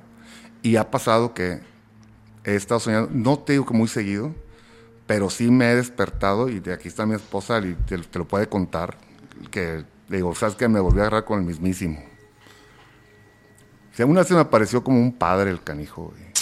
Iba arriba de una carreta el cabrón y nos dimos un agarrón pero macizo. ¿Sabes? Creo que sí me dio en la torre. ¿Sabes qué pasa? Bueno, tú, eh, ¿quién, ¿quién más? O sea, yo qué te voy a contar. En la industria de la música hay muchas personas que de repente, eh, como que, ¡pum!, tienen el... ah, Obtienen la fama, obtienen el, el éxito muy, muy rápido. Así es. Que de hecho, como que no nos, o sea, como que siempre pensamos en lo lógico. Debe de haber un productor detrás de estas personas, debe de haber estas personas como... Como un patrocinador. Como un Sí, patrocinador Y, y- y más. Este, uno de los invitados que, con el que grabamos nos habló de un poquito sobre pactos con el diablo. Hicimos una pausa porque yo quería ir al baño. Y en esa pausa salimos aquí un momentito, como de cinco minutos, y yo no me pude aguantar. Y le dije, yo sé que no puedes decir quiénes eran las personas que estaban ahí presentes, pero quiénes eran. Artistas que fueron a hacer un pacto y todos se volvieron famosos. Fueron a hacer un pacto con una persona que tiene esa mm, manera de, de hablar con, con este. Y son pactos. Y me dijo, es tal, tal, tal, tal. O sea, nos empezó a contar. Y todos, todos así conforme los iba diciendo, eran, son estas personas que yo pensaba, claro, siempre he pensado que tenían como patrocinador. Y estaba yo en, en esa idea cuando me dijo, ¿y dónde están todos ellos ahora? Tronaron. Eh, fallecidos, bro. Sí, sí, sí. Y entre otras cosas. Y yo dije, sí. O sea, es como que fue explosiva la, la fama y de repente los consumen sustancias, los consumen eh, chismes y cosas, pero su carrera y su, su vida se va hasta allá o de plano fallecen, ¿no? Y dije, wow, o sea, es, es esto muy interesante. Otras personas, sin decir nombres, por supuesto, ¿te han contado al respecto de, de esta entidad? No, no, no, no. ¿Nunca lo, nos has hablado así? No, nadie me ha contado algo que les ha pasado algo similar. Sé muy bien lo que me estás contando, porque Ajá. sí he conocido gente que está en el medio, que tienen que pagar un precio muy, muy alto por meterse con una entidad de esa magnitud. Entonces... Que hacen intercambios, qué- ¿no? Ni para qué buscarle por ahí. No, claro que no. Claro que no. sí, no. Todo es... Fíjate que, que siempre quiero dar un, un buen ejemplo al respecto de eso, porque las historias donde sí se hacen esos pactos, las historias donde, no nada más con esta entidad, o sea, con otro tipo de entidades, siempre acaban mal. Siempre acaban mal. Y, mira, ¿te puedo contar algo? Por favor. Esto es algo que tengo el permiso, tengo el permiso, de hecho voy a decir el nombre de la persona, tengo el permiso para hablar de esto. Es tan complejo que todavía no se puede acabar con esto. Fíjate. La persona se llama Elba García, es una señora.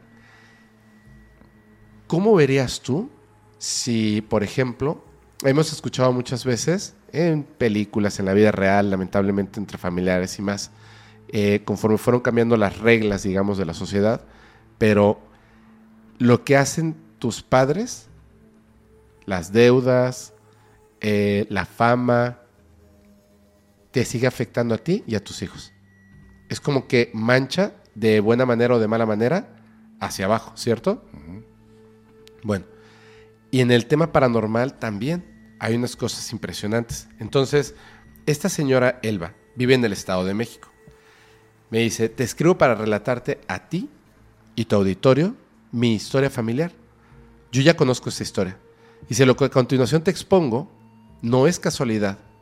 La repetición de fallecimientos con ciertos miembros de la familia es una constante que nos atemoriza por no saber quién será el siguiente. Todo empezó con mi abuela paterna. Esto, aquí ella omite esta parte de la historia, pero se la, se la- te la resumo. Su abuela paterna, eh, había un hombre que es el abuelo. Este, este señor tuvo una novia o una... mm, como un romance, porque creo que no, no se consolidó nunca. O sea, nunca fue realmente así decir, esta señora es mi novia, no, esta mujer es mi novia, simplemente como que se gustaba con alguien más.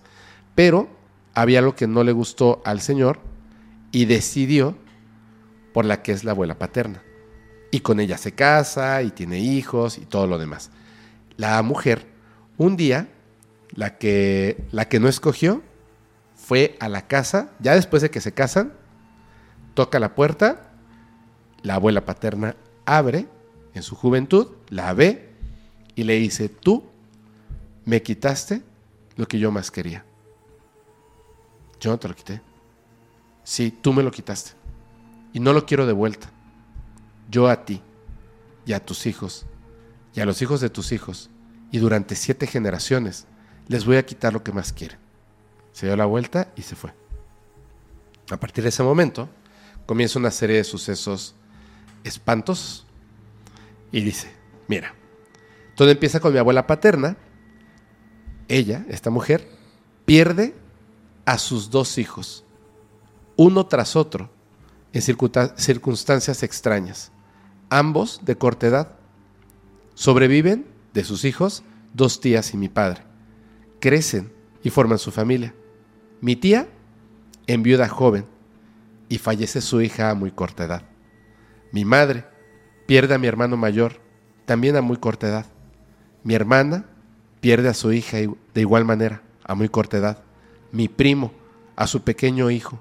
Y yo, enviudo joven, y pierdo a mi bebé. Pasado el tiempo, me vuelvo a casar y tengo dos hijos.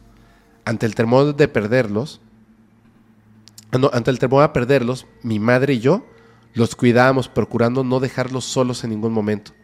Gracias a eso, evitamos que esta maldición continuara, ya que constatamos entonces el ataque a mis hijos. Te cuento. Siendo mi hijo aún pequeño, lo alistaba para bañarlo. Lo dejé por un momento acostado en la cama.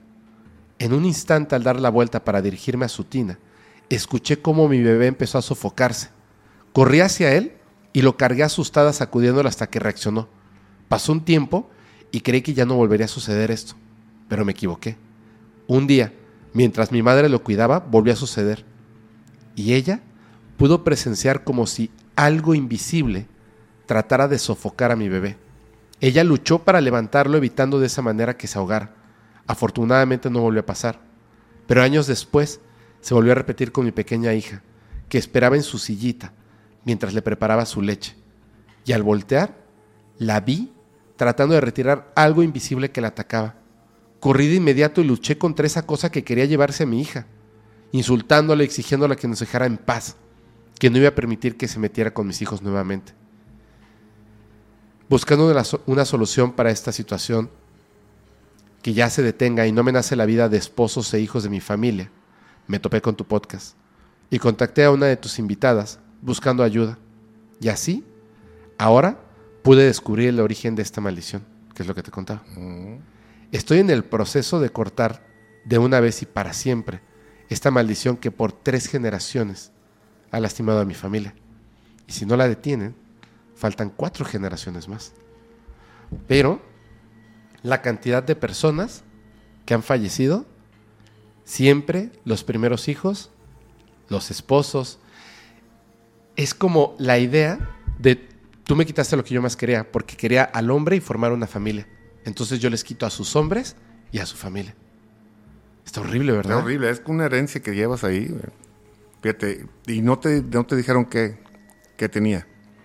Yo sé lo que está pasando, pero como es una historia que está en, en yo espero que tenga una. Va a tener un, resultado positivo. Lo que pasa es que, a diferencia de, un trabajo de brujería, una maldición es bien difícil. Bueno, eso de la brujería es todo, te digo yo, por, por la religión en la, que está, en la que estoy, pues se sabe mucho tipo de cosas, pero no puedo hablar de eso. ¿Qué religiones? ¿O se puede Yoruba. Ah, santería. Oh, ah, Entonces, sabemos mucho tipo de tipo de tipo de cosas, pero te digo, no puedo hablar de eso porque sí son cosas más complejas, la sí, por eso me preguntaste el otro invitado, ¿verdad? Exactamente. Ah, ok. Pero muy bueno, la verdad, este, saber todo tipo de cosas, porque a veces te atacan, la gente no estamos eh, informados y tenemos algún malestar. Ajá. Sí. Puede ser tan malo como lo que estás contando, Y qué mejor saber la fuente del asunto. ¿sí? Claro. Para, para eso te ayudan este tipo de, de religiones.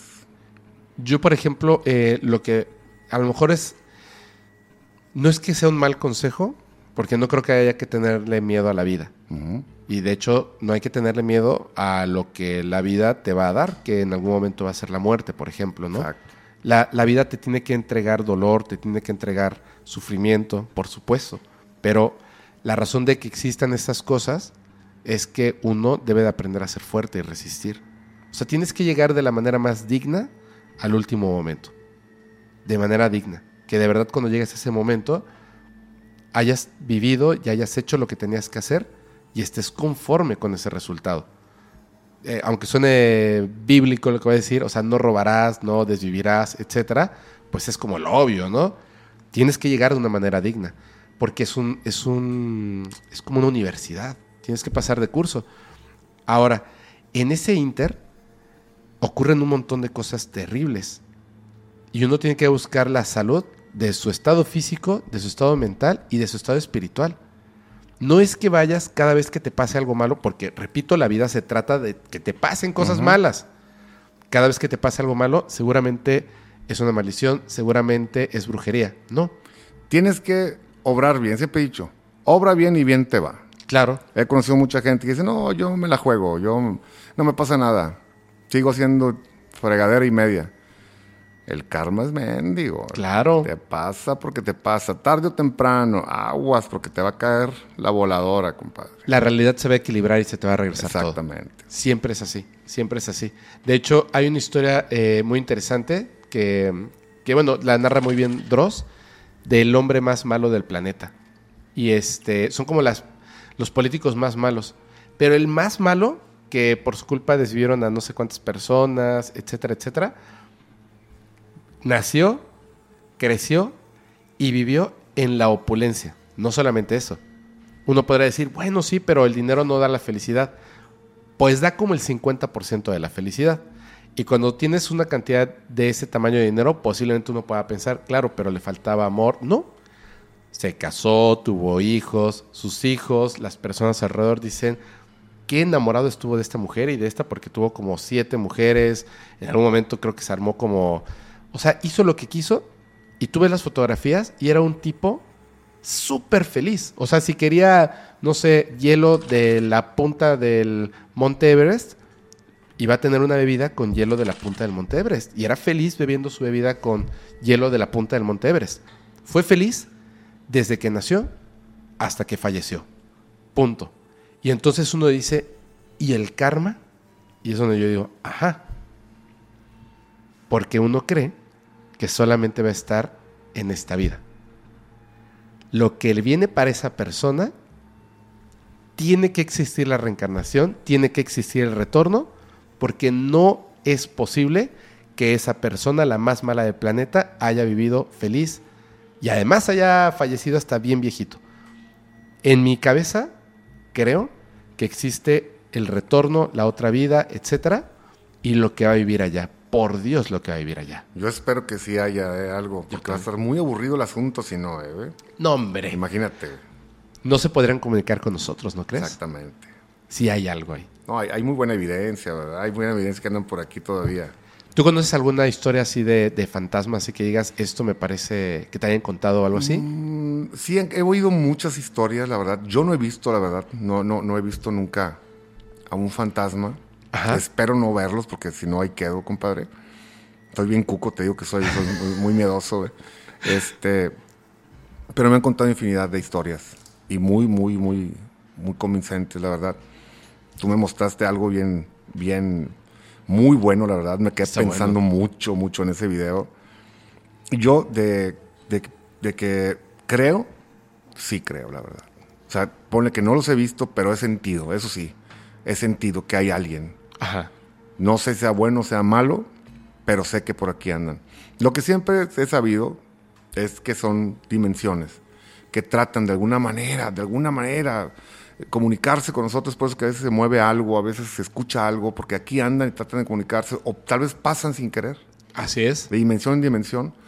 Por eso a veces se ve como que por ahí pasa algo, porque tal vez pensamos que es, que es como un fantasma que te quiere asustar o algo así, ¿no? Pero pasa simplemente, te dio la casualidad que en el momento justo que estamos, pasa de dimensión a dimensión, ¿sí? No es que te quiera venir aquí a espantar. ¿no?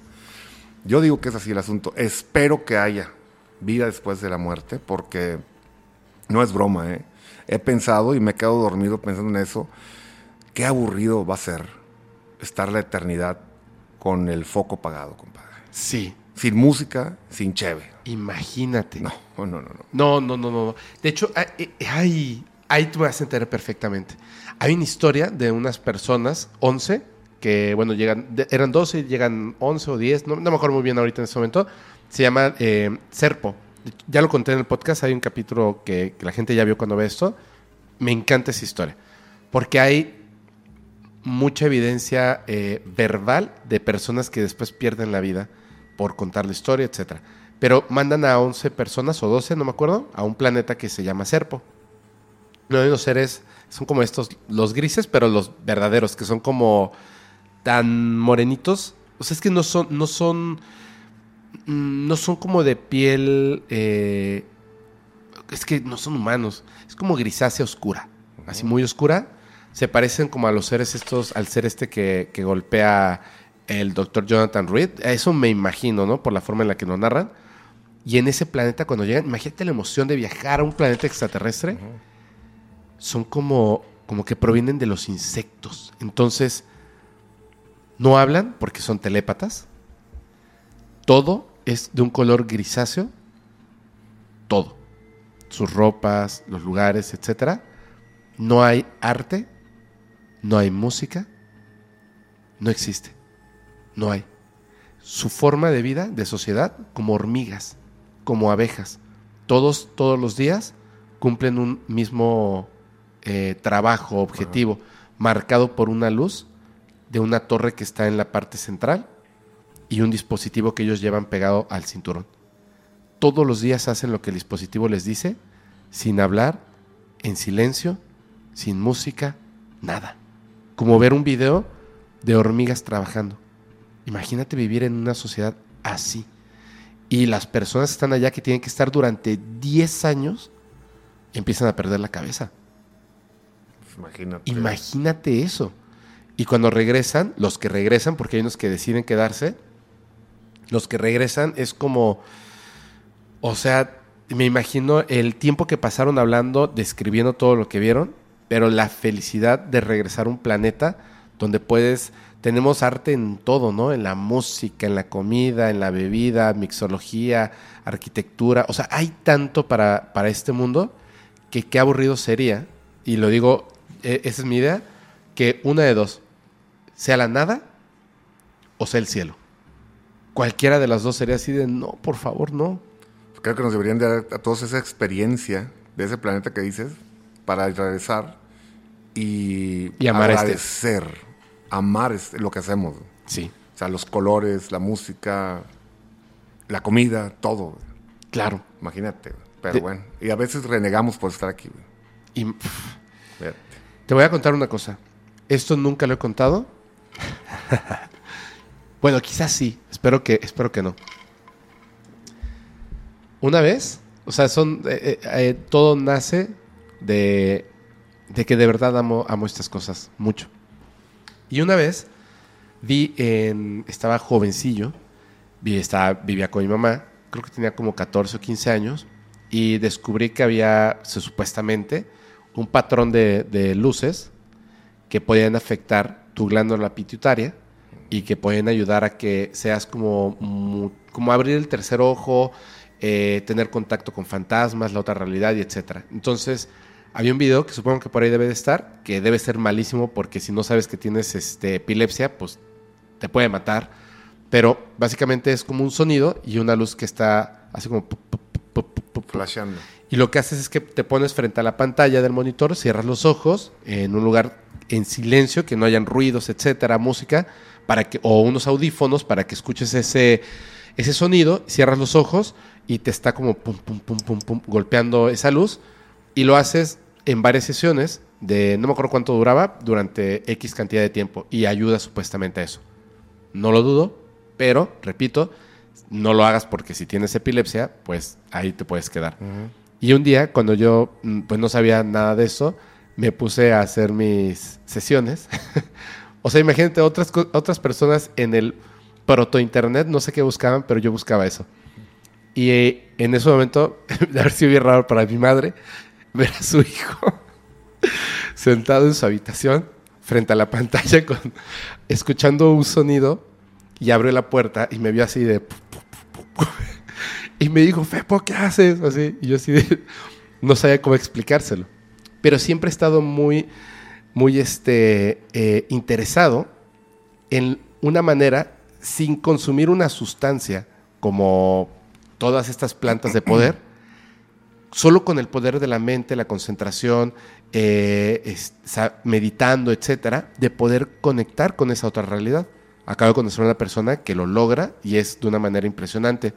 Este, se llama Oscar, le mando un saludo, que nos llevó a un, es este, a una cosa de mixología, padrísima. Bueno, después de esto, mucho tiempo después, cuando yo estaba estudiando, resulta que estaba viviendo en un departamento que está en una avenida en México que se llama la Avenida del Imán, frente a la UNAM y al lado de Mausoleos del Ángel, que es el crematorio.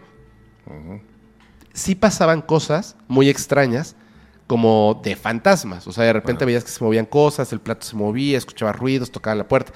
Y todos los vecinos sabíamos eso. O sea, es, era así como de lo normal porque vives al lado de esto. Y yo en ese momento, que vivía con mi papá, pero se casó y me quedé solito en ese departamento de un cineasta, chiquitito, padrísimo, al lado de Museos del Ángel, pues yo dedicaba mi tiempo a ese estudio. Ajá. Pero en lugar de hacerlo con la luz, estando al lado de Mausoleos del Ángel, lo que hacía es que después de ver películas, estudiar o lo que sea necesario, apagaba todas las luces del departamento, me acostaba, me relajaba para entrar no en meditación exactamente, sino en el estado alfa, que es justo antes de dormir.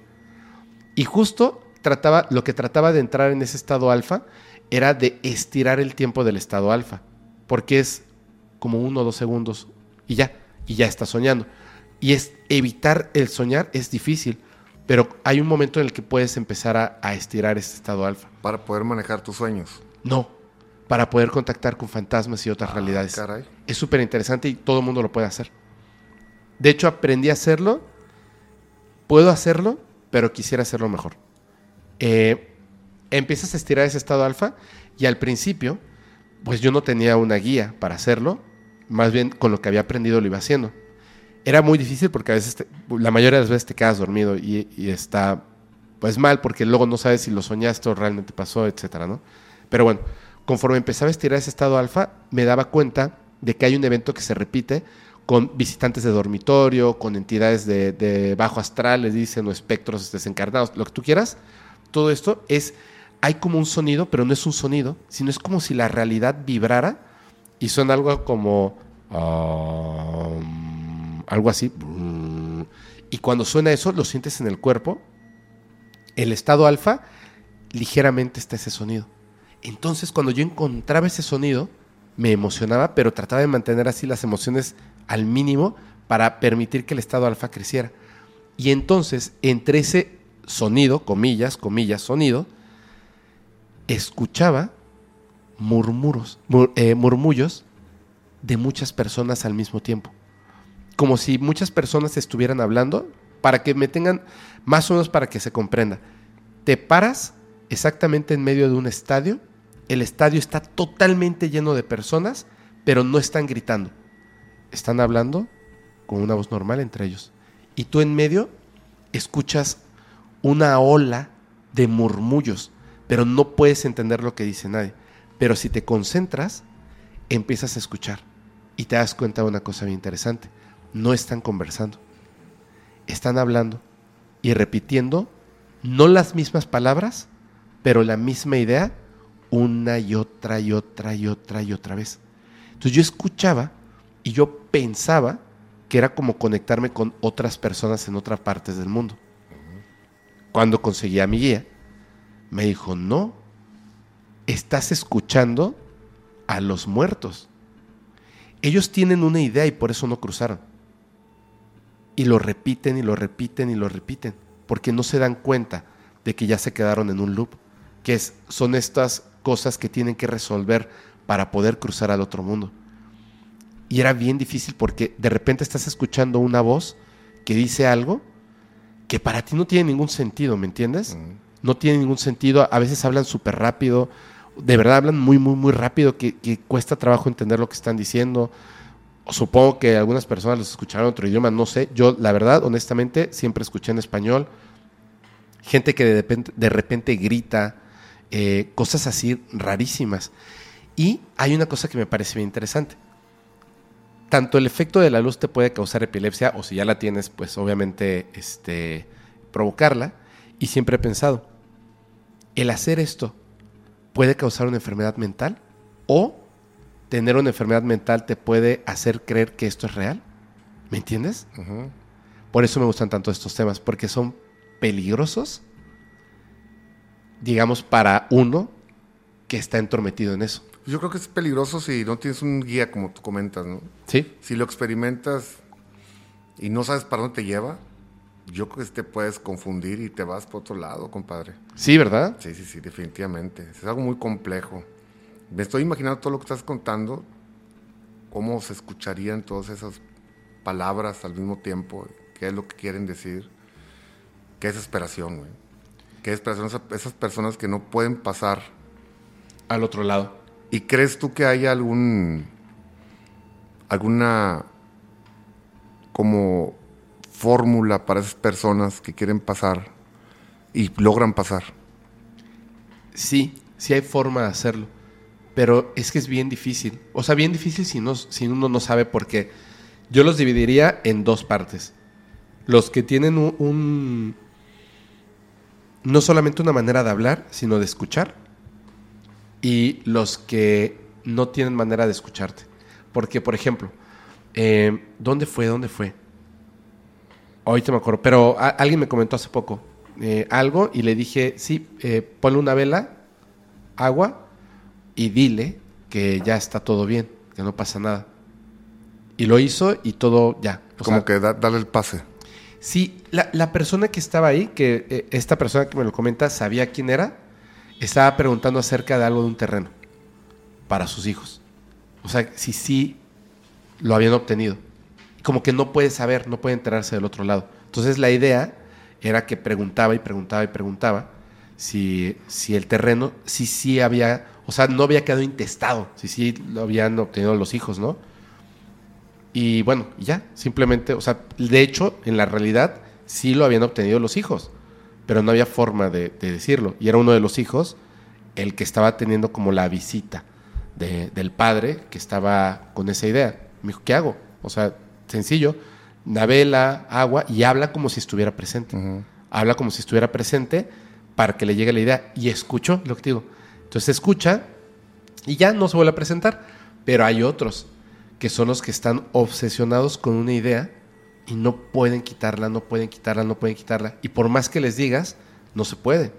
Un amigo que, que puede ver a, eh, fantasmas y de hecho hace investigaciones del tipo y todo, se llama Jorge Moreno, le mando un abrazo, me dice, es que hay unos que no entienden, o sea, es que ellos no saben que están muertos. No lo saben. Ellos piensan, no piensan que están vivos, o sea, sí. no saben. Y están necios, necios, necios, necios. Solo repiten, repiten las mismas acciones y no, no me escuchan. O sea, no me entienden que ya. O los convenzo de sí, ya está todo bien, tranquilo, bla, bla, bla. Y al día siguiente otra vez están ahí. Están ahí. Cuento una historia que me parece súper fuerte de una persona que en su cuarto llevaba una semana parado viendo la pared. Y ya como que le dio pena y, y le dijo, ¿qué haces? Y le dijo, ¿qué hago de qué? Le dice, llevas mucho tiempo viendo la pared, o sea, ¿qué quieres, no? Y le dijo, no, llevo como un minuto, porque ya en donde está no hay tiempo. Entonces, imagínate la obsesión de algo en un espacio donde no hay tiempo, puede ser perpetuo. Está feo, ¿no? Fíjate, ahorita comentabas, se- me estoy acordando de, de los terrenos, un terreno. Fíjate que mi padre fallece hace un par de años Ajá.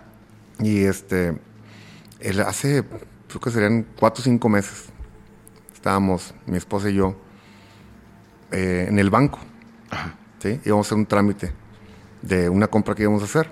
Y estábamos en la, en, la, en la salita antes de entrar con la persona que nos iba a, atender, porque íbamos ya a firmar un, un, documento y todo.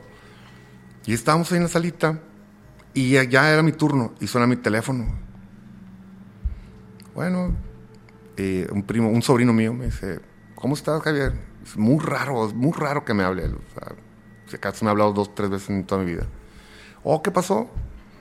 Dice, oye, dice, ¿tienes tiempo? Le dije, mira, voy a hacer un trámite ahorita. Dice, espérame un tantito, tengo algo que decirte. Ok, ya le dije a la señorita, un tantito, la fregada, nos quedamos en la sala. ¿Qué pasó?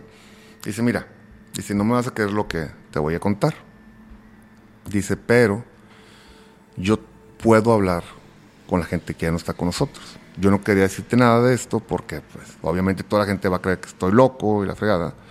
Pero mi tío, o sea, mi papá, dice, se comunicó conmigo.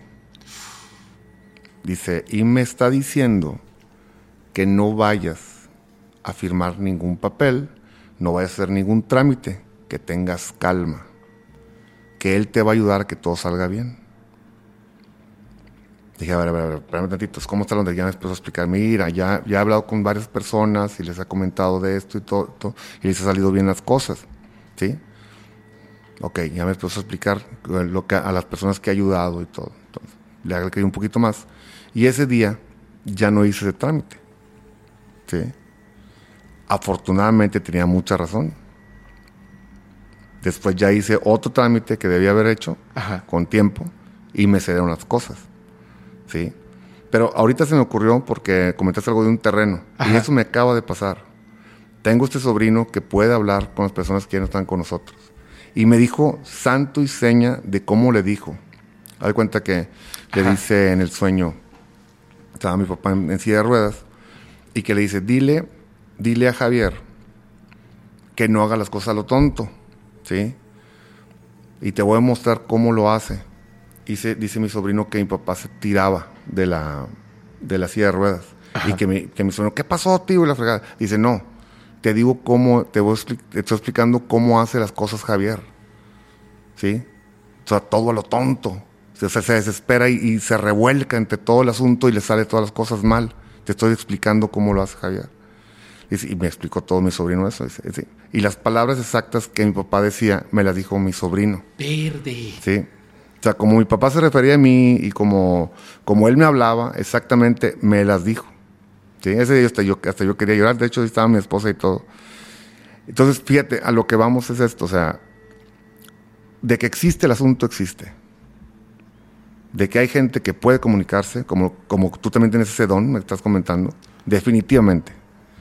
Me acaba a mí de pasar ese tipo de onda. ¿sí? Y qué bueno que tú tienes ese don, porque la verdad, y si la gente, tú tienes la, la persona indicada que pueda guiar a la gente que tal vez se quiere comunicar con alguien, pues qué bonito sería. Porque la verdad yo sentí muy bonito de que mi papá se haya comunicado conmigo de alguna manera. Sí, claro. Es impresionante. Claro. De verdad es impresionante. Y es que además, fíjate esto. A ver, eh, por tengo una pregunta, ¿no? Acerca de tu sobrino, si se puede saber, pero, pero quiero comentar esto que es bien importante. La razón por la que me parece importante la comunicación, suena feo decir con los muertos, es que no están muertos, es, una- es un concepto que tenemos que tirar a la basura porque no es así. Estamos vivos siempre, no puede morir un, un- un ser inmortal, así de fácil. Simplemente nos deshacemos de esto que hoy llamamos vida, pero es cuerpo. Nos deshacemos de este cuerpo y seguimos vivos. Y seguimos siendo la misma persona. Ve qué interesante. Exacto. Aunque el cuerpo ya no esté ahí.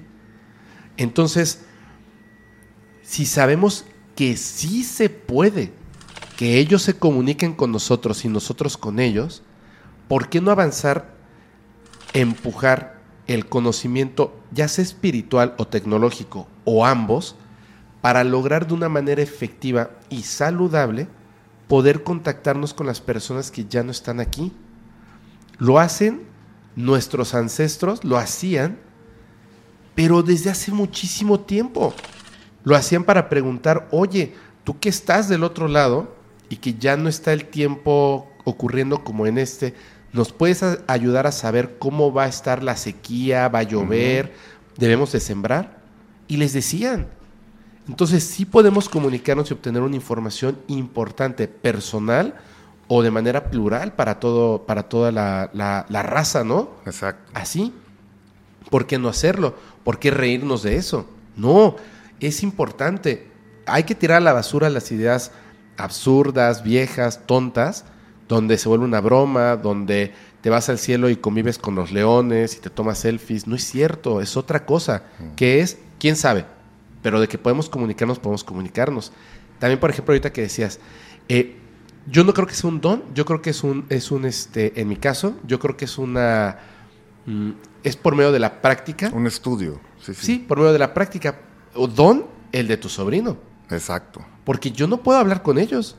Y me escucho cosillas así en ese momento. Y ahora que lo he vuelto a hacer, me da miedo. Porque yo también, ¿cómo dice Cuco?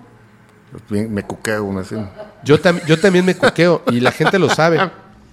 Oye, si me permites, porque Sí, es de aquí de. Monterrey, mi sobrino, si quieres te lo, te lo presento y Sí. que te dé los, pues las- que te platique lo que él ha hecho y lo con que ha hablado y todo, lo que ha ayudado a la gente, porque ha ayudado a la gente. Claro, eso está súper O interesantísimo. sea, ese, esa conexión que hay con las personas que ya están con nosotros, Ajá. o sea, que no nos podemos ver, es algo muy increíble, la verdad. O sea, está, está bonito, la verdad. Primero te impactas y luego te pones a pensar, o sea, yo me quedé días y días pensando, o sea, mi papá está por aquí y él sabe lo que estoy haciendo y me está alertando.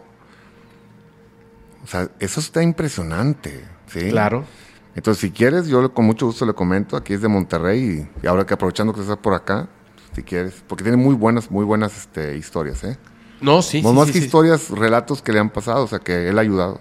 Y, y si no se puede en esta, vamos a regresar. Porque eh, hay muchas cosas que por el tiempo, pues no pudimos concretar. Bueno, no concretar, más bien no nos dio tiempo de, de hacer muchas cosas aquí en Monterrey. Ni siquiera pudimos este, visitar. Y luego estamos aquí frente a la, a la, Estás a la, la mera esta mata, bandera. en la mera mata del asunto. Estamos aquí y no pusieron la bandera de México, que dicen que es la más grande de Latinoamérica. Posiblemente lo pongan mañana porque ya salió el sol. Ojalá. Pero nos llueve y entonces no la ponen. y solamente vemos un asta bandera así. Triste, bien en el cerro, así, hombre. Y digo, un, un ovni, algo, por favor. Ah, que te vayas para la sierra, compadre. No han ido a la Huasteca. Tienen que ir a la Huasteca. güey. no. Es impresionante. güey. Creo que vamos a hacer después una gira por, por eh, ciudades, pero no para grabar. O sea, sí, una o dos, tres grabaciones, nada más. Pero para ir a recorrer, investigar, conocer de primera mano las historias. Igual y por ahí encontramos algo que sea increíble. Tengo- esta es la pregunta. ¿Tú sabes cómo lo hace tu sobrino? En los sueños. Pero no lo, no lo provoca, pasa. Pasa. Él tiene esa conexión. Él, él es- él es el, el- como el celular, haz de cuenta. Ajá. Con, el- con los que no están, ah, con los que estamos aquí. Y lo bueno es que se acuerda bien de- del sueño. Ujú. Te acuerdas perfectamente bien y te alerta en el momento. Te digo, yo estaba a punto de firmar un papel. Qué bueno que no lo firmaste. Qué bueno que no. O sea, como que, ah, eh, pues, eso sí, como que sí le, le picotean. Haz cuenta, en- ya, ya despierto, Ajá. como que, ey, ey, ey, órale, ah, y se acuerda y ya habla. Ya te. Sí. Porque ese día me dijo, o sea, eh, me estaba fregando mi tío para que te hablara y me habló en el momento indicado. güey. Te voy a contar una cosa, porque qué padre la manera en la que él lo puede hacer. No sé por qué razón algunas personas tienen esa capacidad de escuchar, que es lo que muchas personas no, no, no, pues no pueden, ¿no? O tienen que estar ahí, este, picando piedra para me- medio escuchar cosas, ¿no? Y es muy difícil, la verdad. Estaba, eh, estábamos en Guadalajara, antes de, de venir acá a Monterrey, en un departamento donde por ahí lo me contaron en vivo. Eh, pero lo voy a contar porque justo el capítulo que grabamos hubo un problemilla ahí de técnico y más. Y pues no va a salir ese capítulo, lamentablemente. Entonces lo puedo contar otra vez. Estamos en ese departamento y resulta que el cuarto en el que yo estaba y el baño, o sea que tiene la habitación, era la puerta de, de la habitación. Entonces la abrías y extrañamente en lugar de que vieras la habitación, era un pasillo tan largo como este pasillo que está acá. Así. Recorrías el pasillo y ya entrabas a la habitación. Ajá. Y luego en la habitación el baño tenía su propia puerta. Entonces, estaba nada más yo con Rodrigo. eh, él estaba en la sala. Bueno, yo no sé dónde estaba, obviamente. Estaba ahí en el departamento. Pero son departamentos nuevos. O sea, no tiene no tiene como sentido en esta como idea que hemos puesto que los fantasmas es en lugares antiguos donde han ocurrido cosas. Yo creo que es en cualquier lugar, en cualquier momento, pero bueno. Estaba ahí, eh, me estaba bañando, terminé de bañarme y me estaba rasurando. Entonces, o me iba a empezar a rasurar, me iba a empezar a rasurar, estaba frente al espejo y en ese momento me tocan a la puerta, ¿no? Y yo, obviamente, Rodrigo. O sea, y yo le dije, ¿qué pasó? Bro, ¿qué pasó? Y como no contestó, yo dije, me quiere hacer una broma. Y agarré y ¡pam! Abrí así la puerta, no estaba, agarré la toalla, me la puse así de faldita y salí corriendo. Porque dije, yo me lo voy a pescar aquí antes de que se esconda, ¿no? Salí corriendo, estaba la puerta cerrada del cuarto, abrí la puerta y no lo vi y me asomé a la sala y lo vi sentado, como que evidentemente no estaba haciendo una broma, sentado tranquilo en la computadora, así. Y le dije, ¿qué pasó, bro? ¿De qué? Y le dije, ¿me tocaste la puerta? No, güey. Y le dije, sí, entraste y me tocaste la puerta del baño. No, güey. Le dije, ¿es una broma? No. Le dije, ¿es en serio? Sí. Y dije, ok. Me regresé y me metí. Luego nos abrieron la puerta principal de la casa, del departamento. Pero así abierta, abierta, abierta, ¿no? Entonces yo le preguntaba a una medium, que puede ser, ¿no? Y estaba como por esta idea también, ¿no? Es aquí no ha pasado nada, es un edificio nuevo, están en el quinceavo piso, no, no sé. Como que no tiene mucho sentido. Y yo le dije, claro.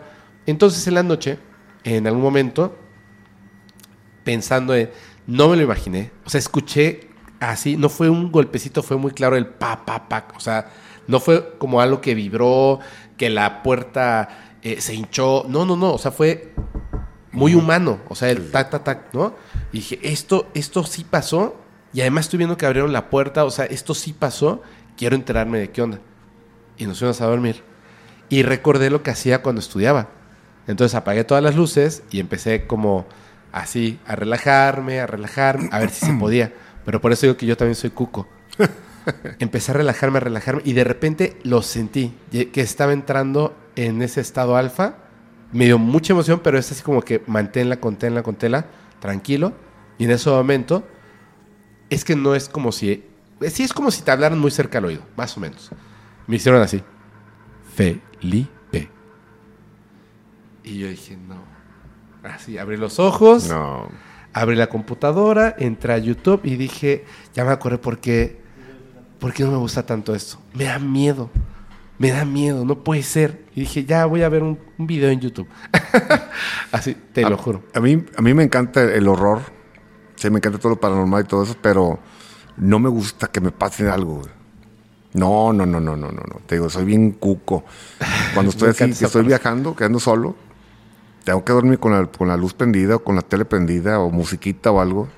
Y que no sea eh, un eh, hotel viejo, la fregada, o que haya ahí historias locas. No, no, no. Prefiero ponerme medio briago y a dormirme ya.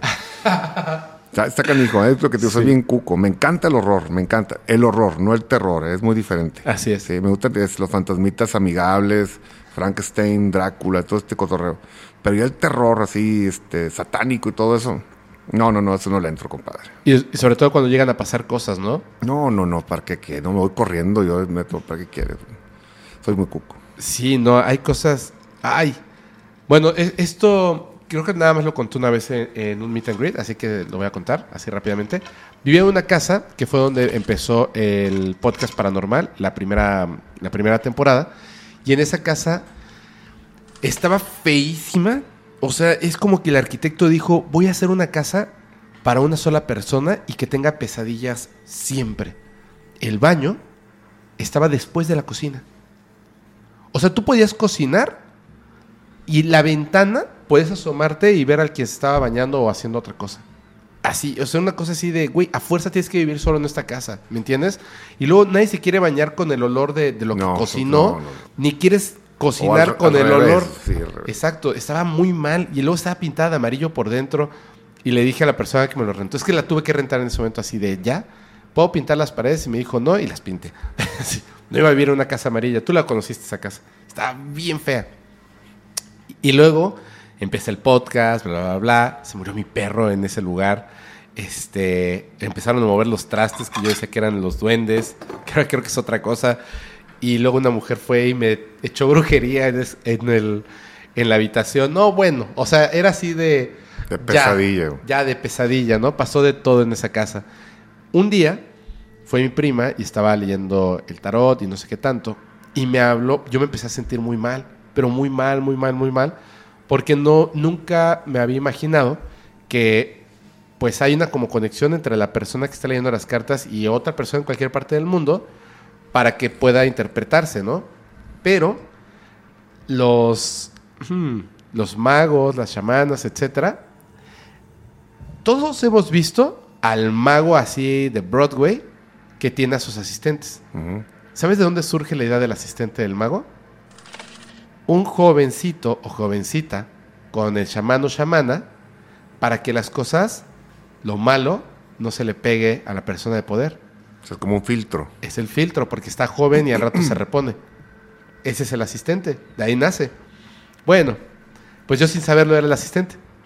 Entonces, Ah, estaban, estaban leyendo las cartas y de repente yo así de, wow, o sea, ya no me den más cerveza, me estoy poniendo muy mal, sentí, tuvimos que parar, regresamos y después dije, no, ya, o sea, yo estaba a punto de me desmayo y mi prima se fue, me habló una amiga que, que es bruja y me dijo, ella me explicó todo en ese momento, me dijo, ten cuidado, bla, bla, bla, etcétera, etcétera, etcétera.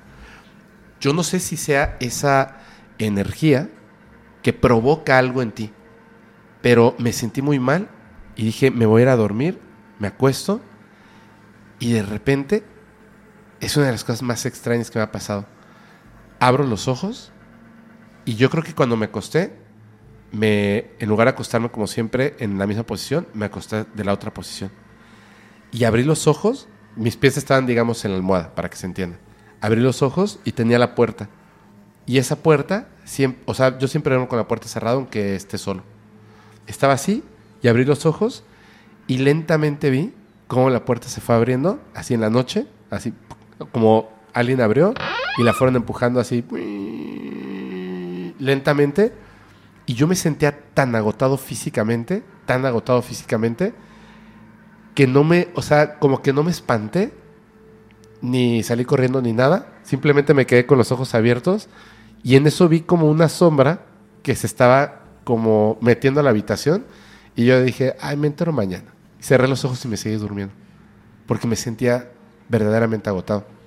Y luego fui al día siguiente, obviamente, a ver a Isabel y le dije, oye, o bueno, le hablé por teléfono, luego fui a ver a mi prima y le dije, oye, esto no puede ser así, etcétera, etcétera, etcétera.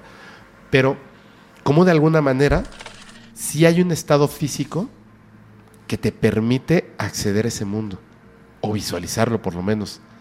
Por eso es que, que quería contar esto. Digo, no vi nada al final, vi una sombra, pero igual estaba dormido, pero me parece que estaba despierto, ¿no? O sea, lo recuerdo como si estuviera despierto. Y me interesa mucho ese tema. Me parece... Cómo fascinante. no, cómo no, está increíble. Es como, yo he escuchado relatos, de hecho aquí fue en Monterrey, eso lo contó mi mamá.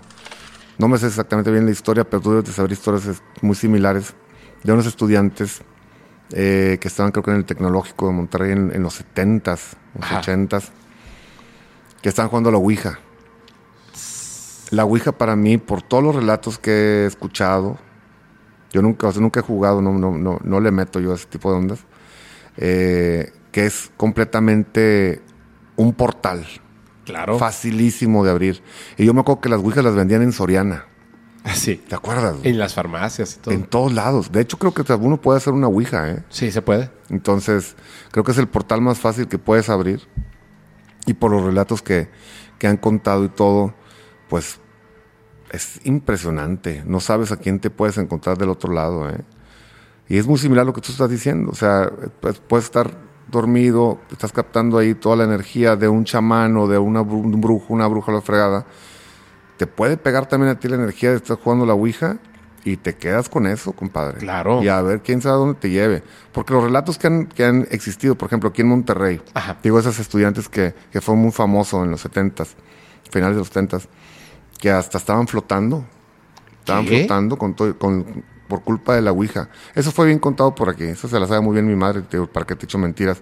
Pero mucha gente, mucha gente, deberías de hacer una investigación de todo eso, de lo de la Ouija aquí, exactamente en Monterrey, porque fue impresionante todo eso. Y por- estaban así como que hubo un boom, ¿no? De repente que... Hubo un boom, es que te comento, yo me acuerdo cuando yo estaba morro, yo me acuerdo que pues, ibas a comprar que el turista, la fregada, y se me hacía muy raro ver, había ouijas para niños y para niñas. Sí, así es. Creo que la marca era Monte Carlo. Sí. Y pues, yo sí la agarrabas y la veías, esta, ¿cómo se, se jugará la más? Y algo me dice, no, no, este no, este no, bueno, no, pues a lo mejor no. Era Milton Bradley, ¿no? Milton Bradley eran unos, creo que otros Monte Carlo. Sí, creo que también, sí, los dos. Las Milton Bradley eran las gringas Ajá, y las así. Monte Carlo las mexicanas. Sí. Hasta eso, ¿eh? Había mexicanos. y, y me acuerdo mucho que unas rosas eran para morritas. Pero una de esas creo que fue la culpable de ese, de ese caso de las morras que estaban todas golpeadas y andaban, andaban flotando y la fregada. Quién sabe con quién se meterían. Pero sí la raza que nos está viendo, no se metan con eso de las ouijas, ¿eh? No. Es peligrosísimo. Es que es súper peligroso porque de alguna manera el, no es la marca, sino el objeto, si lo construyes, si lo compras, etcétera, es como un, es como comprar un celular y tú marcas, pero no sabes quién te contesta del otro lado. Exactamente. Es lo- decir, lo acabas de escribir perfectamente. Ajá. Y no importa la marca del celular, ¿no? Está canijo. Básicamente. Pero lo que voy es eso que tú comentas. O sea, estabas eh, con una persona que estaba echando el tarot, Sí. ¿sí? No sabes qué, qué vibra anda por ahí, no sabes qué, qué, qué energía anda por ahí y te pegó a ti. Sí. ¿sí? Hay, unos, hay personas que mueven el péndulo también. Sí. Hay personas que leen el café. El un cigarro, montón de la cosas. mano.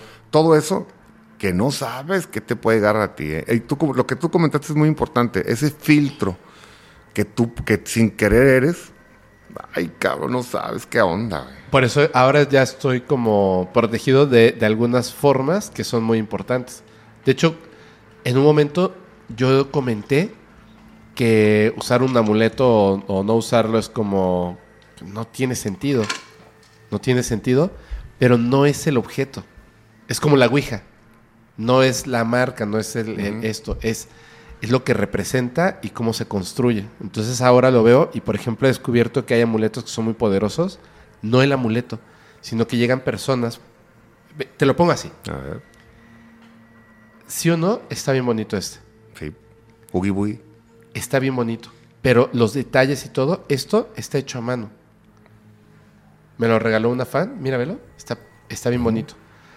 El, cada, cada tejido que hizo, que construye este objeto, el cariño con el que te lo entrega, esto, esto es un amuleto de protección. ¿Me entiendes? Y no, no puedes comprar ese cariño. O sea, con las buenas vibras que te lo da, es con lo que te está protegiendo. Exactamente. Si te lo dan en mala onda, ahí cambia la cosa. Exactamente, exactamente.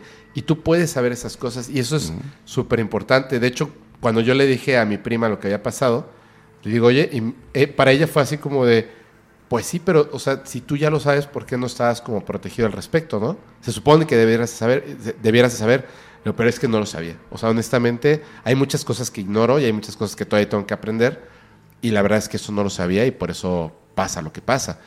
Uno tiene que estar como que muy atento a estas cosas, sobre todo en el mundo paranormal, porque sí existen y no están tan estudiadas como debieran.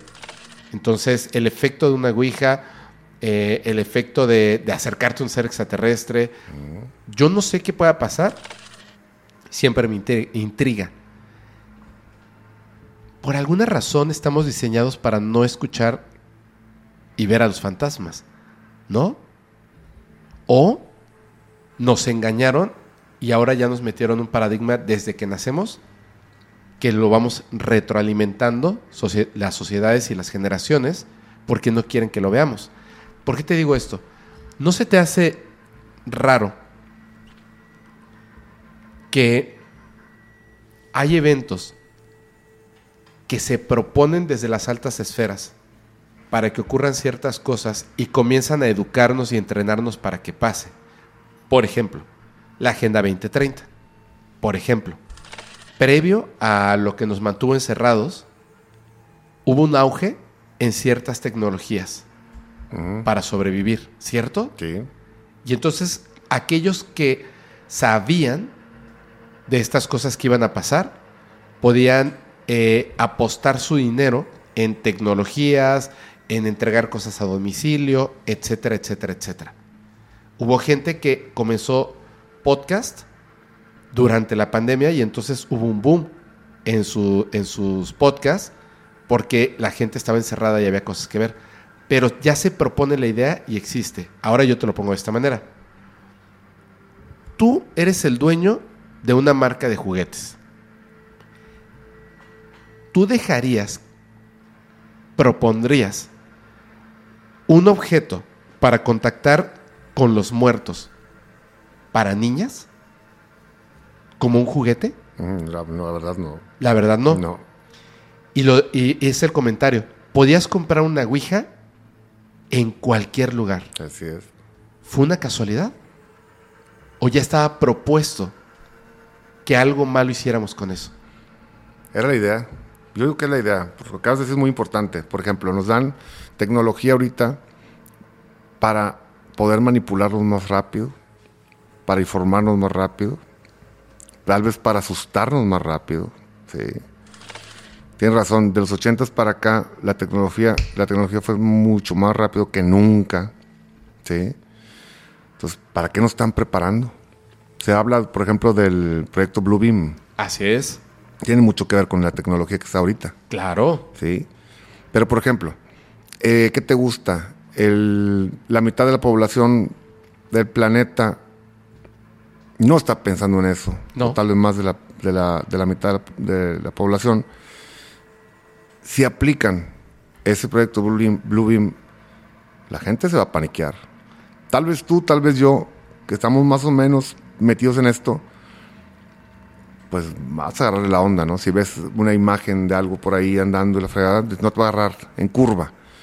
Pero un viejito, a un niño, a personas comunes y corrientes que están, están simplemente trabajando todo el día y todo, que no tienen, no tienen cabeza ahorita para ver qué es el proyecto Blue Beam, los va a asustar. Lo acabas de decir. Nos están preparando con tiempo. Nos querían preparar en aquel tiempo, tal vez, en los 70s, 80s, con las ouijas, para algo. No se, no se logró. Bueno, vamos a buscarle por otro lado. Así es. Es interesante todo esto. Pongan Así atención, es. raza. Sí, hay que, hay que prestar mucha atención porque en el momento en el que ocurra, aunque lo hayamos dicho una y otra y otra y otra y otra vez, yo creo que te quedaste corto con el 50%. Yo diría que el 90% va a aceptar eso. Fíjate. Lo va a aceptar definitivamente. Porque muchos que ya conocen esto, ante el miedo, van a cambiar de opinión. Así va a ser. Ya hicieron una prueba con nosotros, con los seres humanos, hace un, un par, tres años. Hicieron esa prueba. Que gente decía, no, no es cierto. Con miedo, ¡pum! Te falleció un familiar, ¡pum! Ya no podías ir al supermercado, ¡pum! Todo el tiempo estabas viendo, aceptabas. Y cambiabas tu forma de pensar Exacto. ante una invasión, comillas, alienígena, comillas, Blue Beam, control mental, eh, música, porque tiene que ver con el MK Ultra, sustancias, etcétera, etcétera, etcétera. Aunque conscientemente digas, pero si vengo escuchando de esto desde hace 10 años, yo sé que no es real, pero mira, atacaron eh, en tu colonia y fallecieron 50 de tus vecinos. Ahí, ahí va a tronar el asunto, Ahí compadre. truena. Sí, sí. cambia inmediatamente tu forma de pensar. ¿Y cómo lo van a hacer? Porque estamos imaginando explosiones y cosas así. No, eso es muy humano.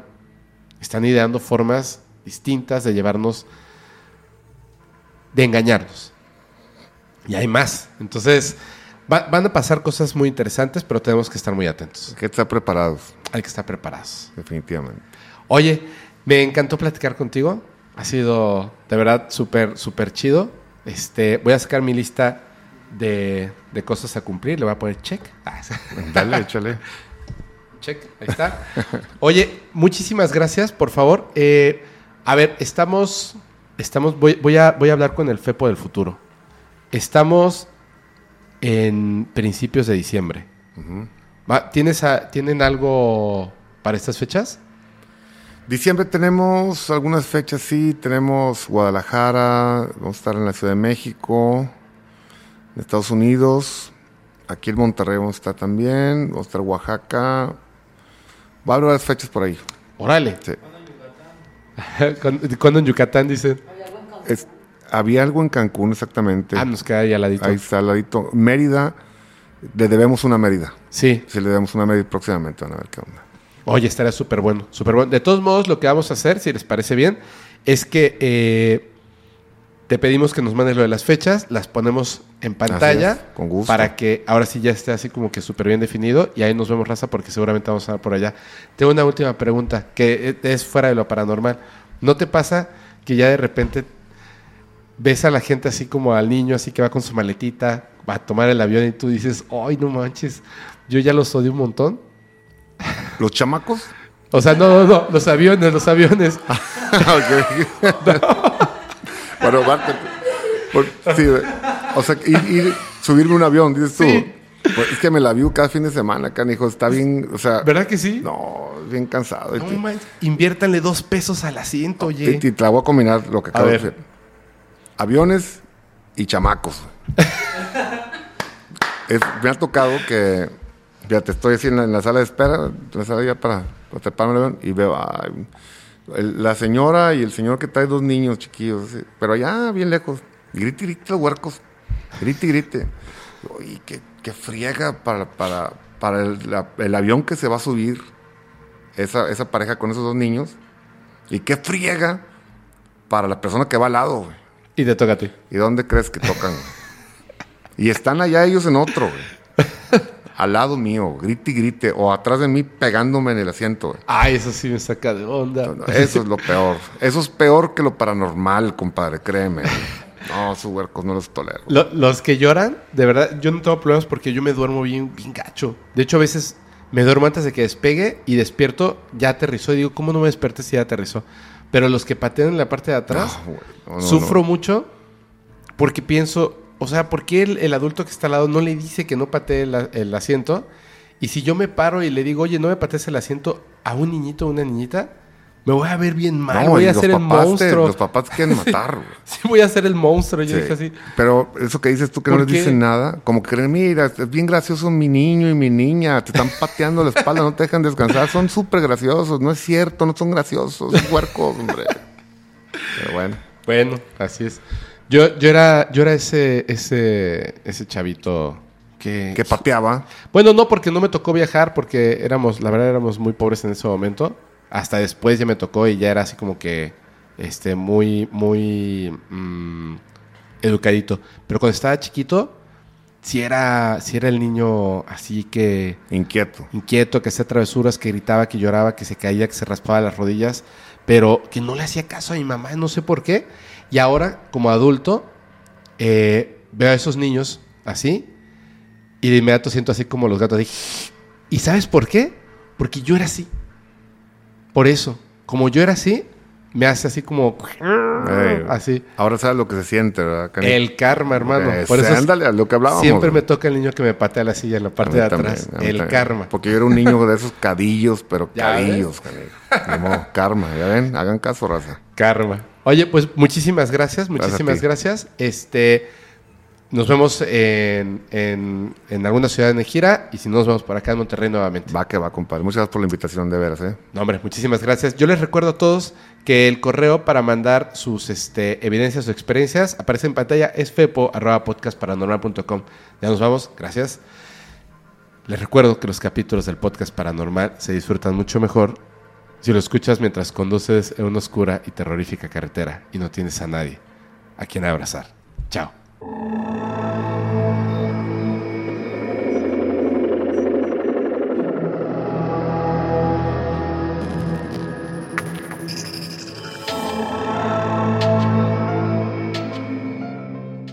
¿Estás listo para convertir tus mejores ideas en un negocio en línea exitoso? Te presentamos Shopify.